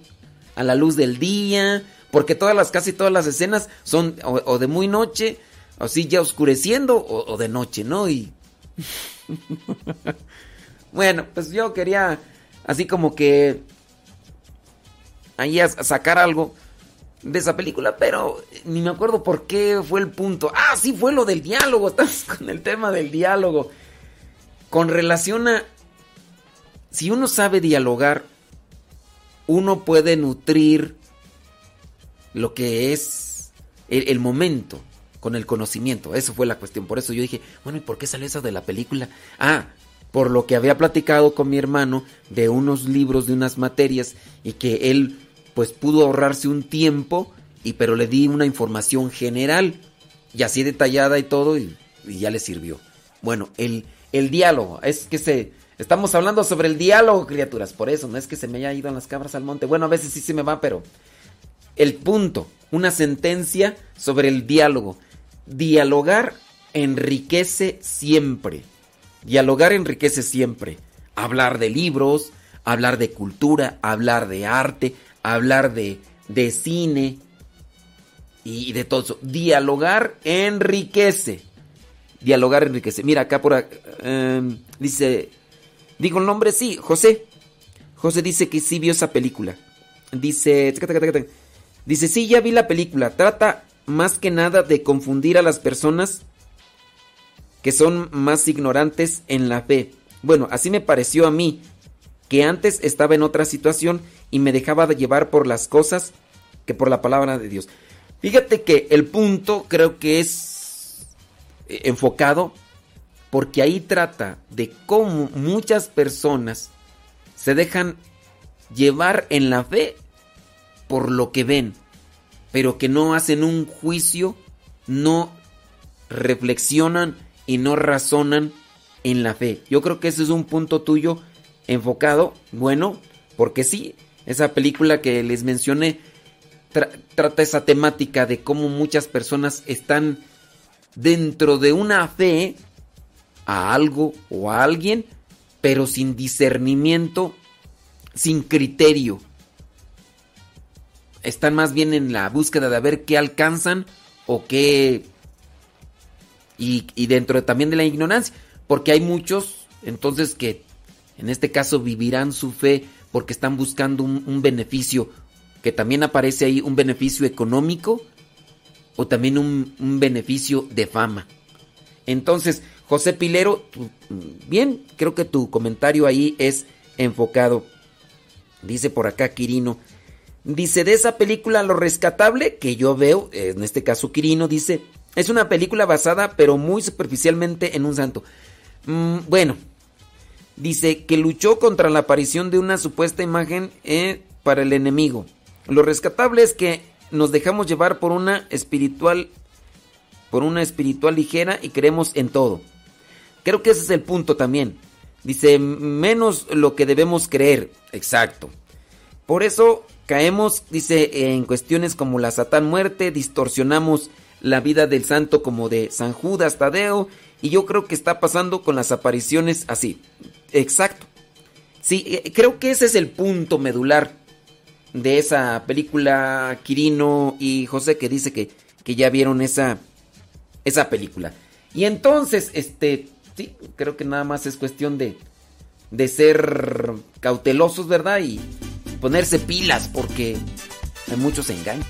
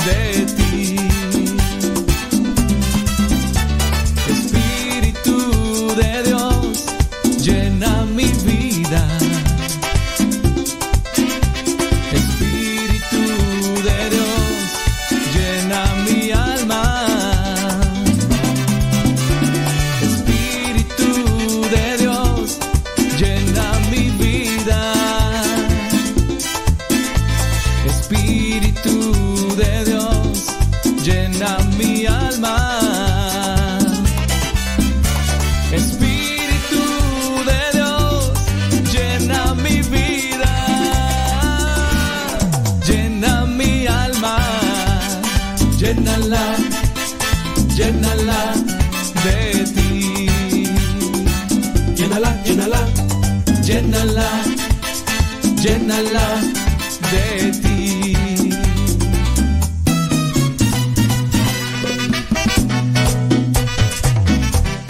Aleluya, levántate hermano y clama a Dios. Señor envía la fuerza de tu espíritu y renovarás la faz de la tierra. Aleluya, santo.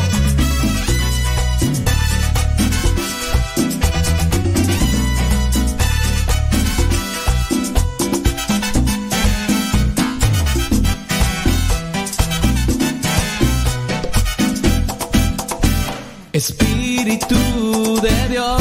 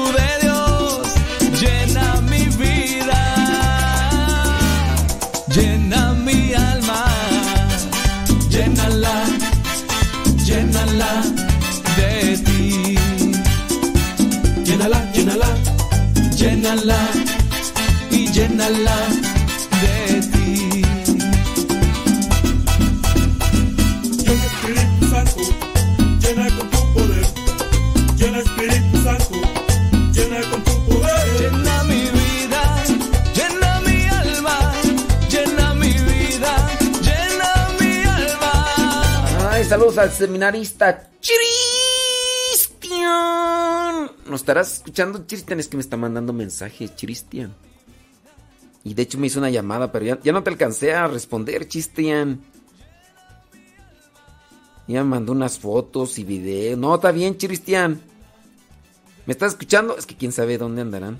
¿Dónde andarán? Tiriri, tiri.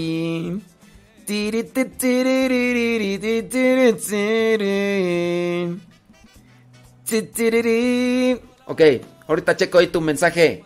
Claro que por supuesto que desde luego que sí. Oigan, estamos con las sentencias del diálogo. El diálogo. Este, dialogar enriquece siempre. Ya, vámonos a otra sentencia. Las tres mejores fórmulas para hallar la solución a los problemas de la pareja, de la familia y de la sociedad son... Ahí te van. Si tú tienes problemas... Si tú tienes problemas con tu pareja o tienes problemas en tu familia, las tres fórmulas para hallar solución a esos problemas, las tres fórmulas son... Ahí va. Dialogar. Dialogar. Y dialogar. sí, esas son las tres fórmulas para encontrar solución a los problemas. Las tres fórmulas para encontrar solución a los problemas es dialogar, dialogar y dialogar. Está bien fácil, ¿verdad? El problema es que algunos confunden el diálogo con monólogo. ¿Kiriminiligi? ¿Kiriminiligi? El monólogo es cuando solamente un mono habla. Monólogo. ¿Y a poco eso no se da en los matrimonios? O, también en la familia. La mamá hablando con la hija, ¿no? O hablando con el hijo. Y pues no lo deja hablar. La mamá a fuerzas, ira. Ahí, sa, sa, sa, sa, sa, sa. Apenas dice algo la hija o el hijo, ya lo está callando. Ni siquiera le da chance que lo explique ni nada. O sea, la mamá no trae intención de, buscar solución, trae intención de darle una aplanada, una arrastrada al chamaco. ¿Cuántas de las veces no hasta en broma? Porque es algo muy constante.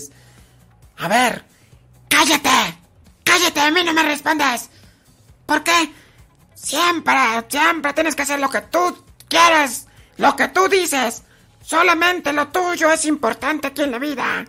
Yo te dije que hicieras esto Y a ver, ¿por qué no lo hiciste? Dime, ¿por qué no lo hiciste? Y si el hijo o la hija responde, Amor, es que cállate, cállate. Siempre pasa lo mismo contigo. ¿Cuándo vas a entender? Pero un día, un día, vas a estar igual que yo. Vas a estar igual que yo. Siempre con las mismas babosadas, siempre con las mismas... y otra vez le piden, A ver, dime por qué. ¿Por qué haces eso? Cállate. Cállate. ok. Ese no es diálogo. Ese es monólogo. Ese es monólogo. Y pues... Ay, ay. Creo que... sorry, ama. Sorry, ama. Pero creo que lo hemos vivido. Muchos. Lo hemos vivido. Y más si estamos locos de la cabeza. Estamos zafados. ¿Lo hemos vivido o lo hemos hecho? Aquí la cuestión es de que cuando tenemos cabeza fría, uy, decimos, Ay, sí es cierto.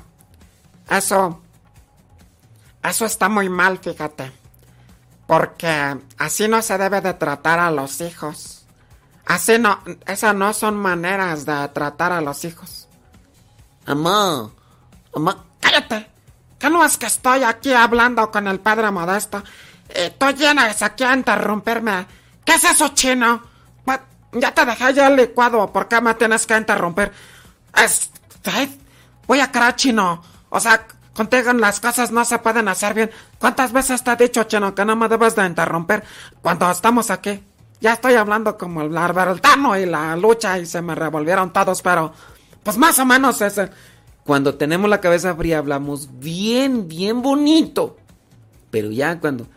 Hasta me toca a mí en ocasiones escuchar también a los padres de familia cuando están hablándole a otros padres de familia de los buenos consejos. Y yo digo, ay, qué bonito habla. qué bonitos consejos da esa persona.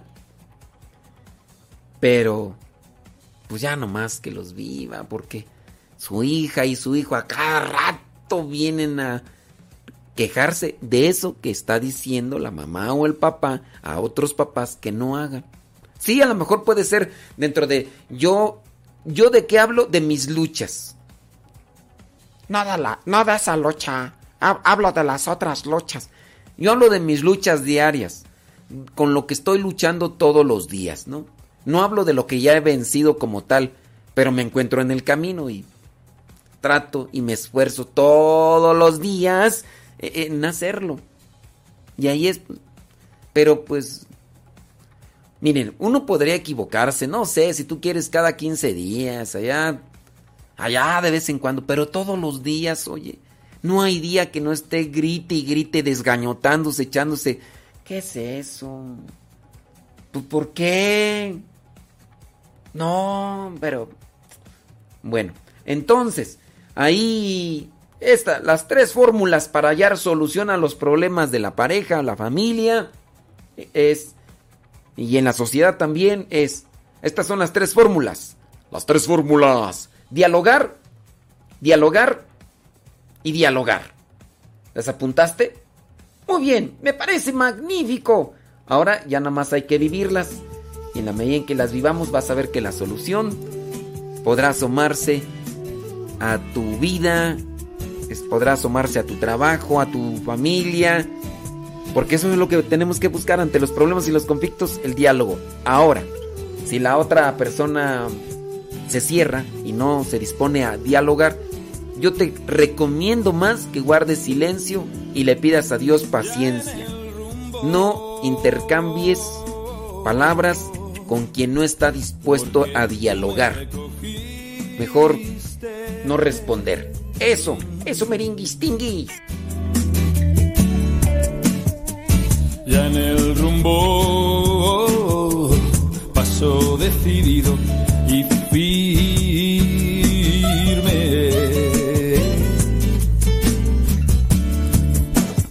Solo gracias por tanto como me diste, por estar siempre a mi lado, por ser mi bien, porque existe.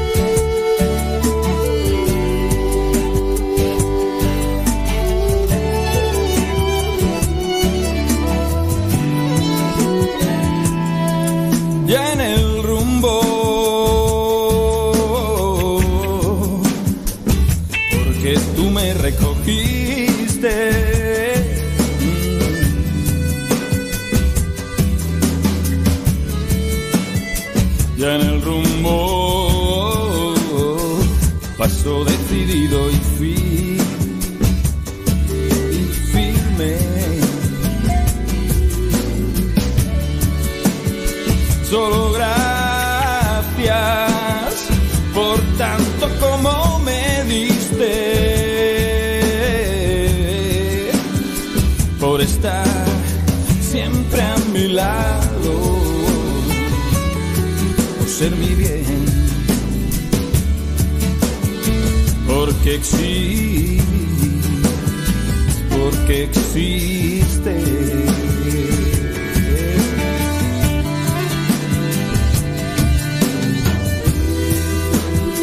y algo quiero confesar.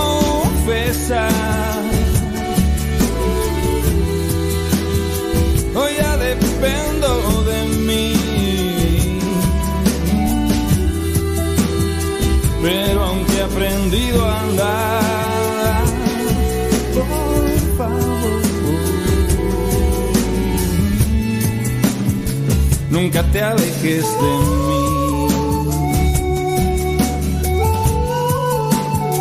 nunca te alejes de mí.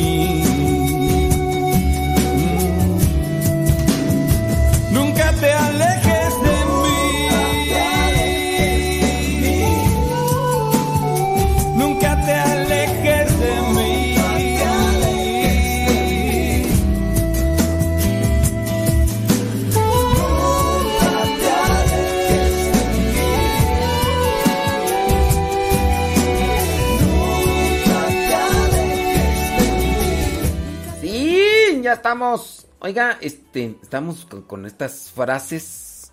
No son frases del Facebook, pero son frases del diálogo. Vámonos con otra frase del diálogo. El diálogo entre, entre sordos. El diálogo entre sordos es el que ninguno de los dos interlocutores escucha. El diálogo entre sordos.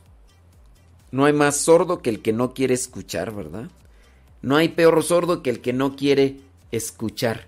Solamente quieren que los demás les escuchen, pero ellos no escuchan. No se puede llevar a cabo un diálogo en esas maneras. ¿Se da? ¿Qué han hecho? ¿Qué se puede hacer? Bueno, pues creo yo que si uno no hace nada por corregir esa situación, en la medida de que pase el tiempo, esa situación se degrada más. Si yo dejo pasar esa situación, de por sí está mal, bueno, pues se va a degradar más. Otra frase, el diálogo... Ay, ¿cuál será? ¿qué será esto tú? Espérame, espérame, espérame. Para dialogar, pregunta primero. Para dialogar, escucha después. Para dialogar se necesitan dos cosas. Se pregunta primero y después se escucha. O se escucha y después se pregunta. Esa es la dinámica sencilla para el diálogo. Pregunto, escucho. Escucho, pregunto. Pregunto, escucho. Para el diálogo, eso. Que el diálogo de las armas deje lugar a las armas del diálogo. Que el diálogo de las armas deje lugar a las armas del diálogo. Dialogo mucho conmigo mismo. Porque soy eh, la persona que tengo más a la mano. ¿Es malo dialogar con uno mismo? ¿Ustedes qué opinan? ¿Es malo dialogar con uno mismo? ¿Será muy egoístas dialogar con uno mismo? ¿Ustedes qué, qué se les viene a la mente? ¿Será malo primero dialogar con uno mismo que con los demás? A ver, ahí voy a dejarles ese cuestionamiento. ¿Quién sabe si estarán escuchando? Porque a mí se me hace que como ni comentan nada. Dice Kevin Ferne, dice, urge el diálogo en las familias, en la sociedad, en todo el mundo. Es que el diálogo es la estructura de la relación. Si no hay una estructura fuerte, si no hay un diálogo sincero, claro, verdadero, ¿te imaginas? Es... Pues no. Óigame, no. Dice, hay otra frase que dice, no hay peor ciego que el que, que el que cree que ve. ¿A poco sí? No hay peor ciego que el que cree que ve. Esa no, la había escuchado. Esa no la había escuchado. Dice... Mm, no es malo, al contrario nos ayuda a conocernos más. La pregunta ahí, ¿eh, ¿será malo, será malo tener mejor o antes un diálogo con nosotros mismos que lo, con los demás? Dice Kevin Ferme que no es malo, que al contrario nos ayuda para conocernos más en el momento, porque estamos sumergidos. Eh, de, eso sí es cierto.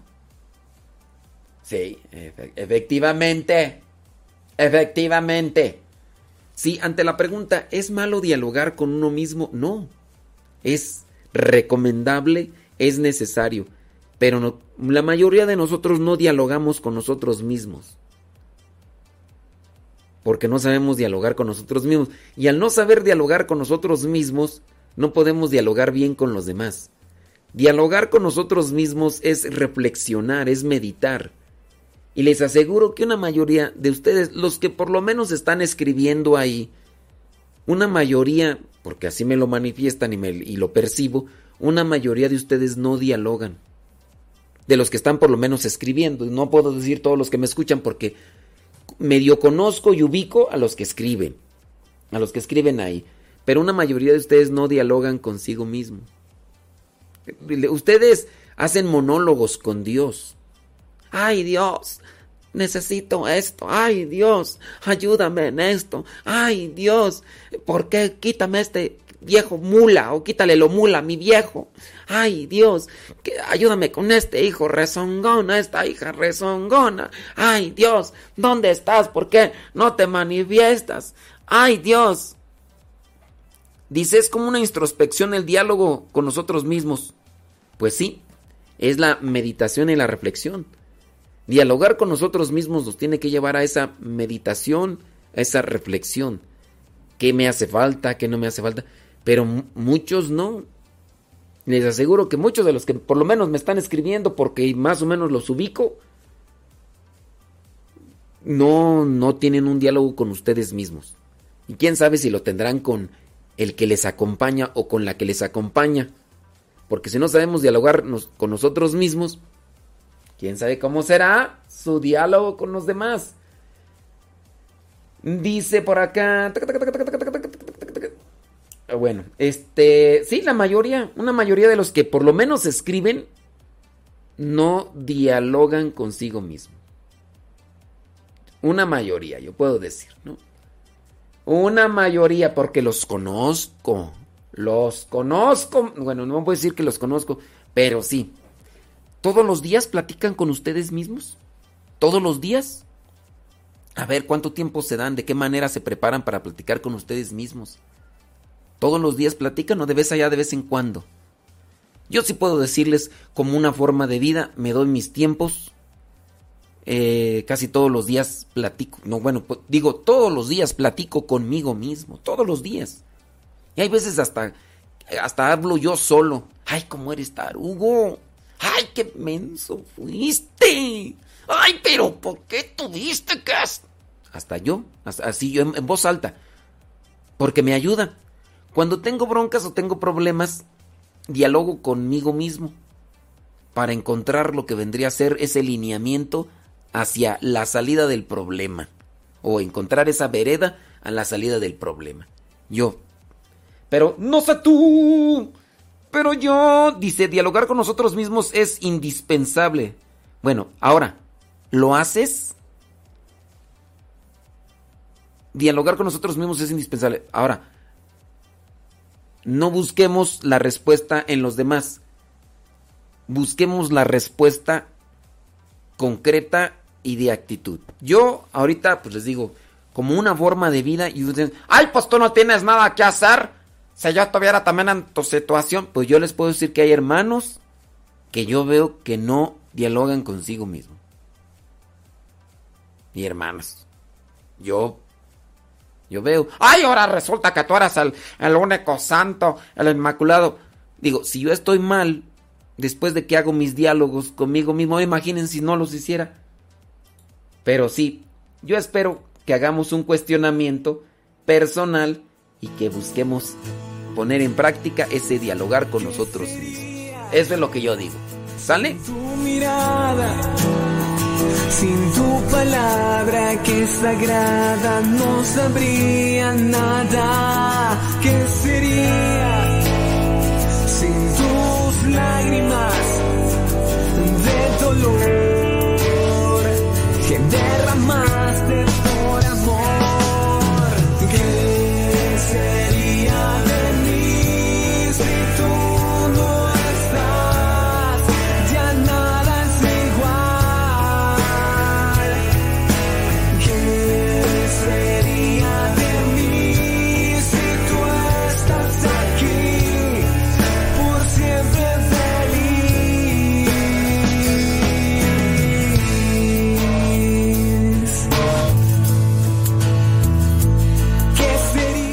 ¡Ya nos vamos! ¡Ya nos vamos! Sí, ya, ya. Ya se acabó. Ya se acabó. Sí, ya de- desde muy temprano, casi al inicio, felicitamos a Leito y a mi sobrina Ivonne. Sí, incluso ya hasta le dedicamos algunas palabras desde el inicio del programa. sí. Nada más que a lo mejor no lo escucharon. Bueno, y también. Oye, también no sé si Leito escuchó. Ah, sí, porque me dijo de su hermano Manolo, ¿verdad? Sí, sí. No, sí, Leito sí escuchó. Pero casi el- al inicio del programa, nosotros felicitamos a Leito porque alguien nos recordó. Y ya hicimos todo ahí, ya. Sí, porque alguien, alguien por ahí me está diciendo que, que la felicite, sí, pero ya al inicio, ya. Nada más que pues no, se escuchó al, al inicio, ¿verdad? Pero. Pero, ¿sabes cuál va a ser la mejor mención, Leito? La que voy a hacer de ti en la misa. Al rato. Esa va a ser la mejor mención. No la van a escuchar ustedes. Pero. La voy a presentar para que Dios la escuche. Sí, sí, sí. sí. Sí, sí, sí, sí, sí. Esa va a ser la mejor mención. ¿Ok? Aunque no te ponga las mañanitas ahorita en este momento, como me estaban pidiendo por ahí que... Porque ya hace rato ya te salto. Pero mejor hago la mención en la misa y que mi buen Dios te siga bendiciendo y te conceda mucha fortaleza y paz en tu corazón para lo que tú ya sabes. Para que camines siempre con cordura, con prudencia y con mucha humildad. Sobre todo fortaleza para lo que tú ya sabes. Bueno, vámonos. Vámonos porque ya esto ya se, este arroz ya se coció. Este arroz ya se acabó. Ya se acabó, ya se acabó, ya se acabó. Bueno, al ratito nos encontramos con el programa de todo un poco para el católico.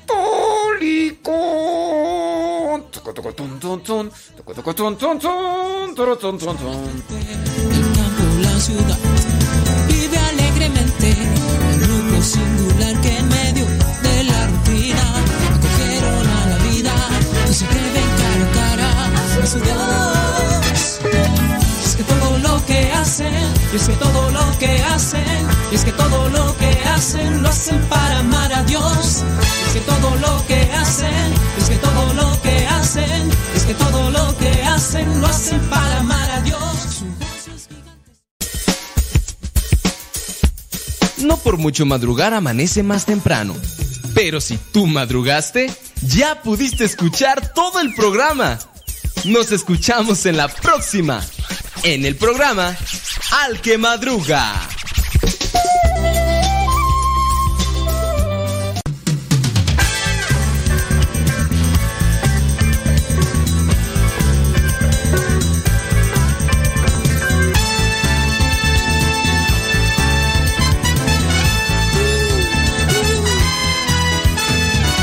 Es que todo lo que hacen, es que todo lo que hacen, y es que todo lo que hacen lo hacen para amar a Dios.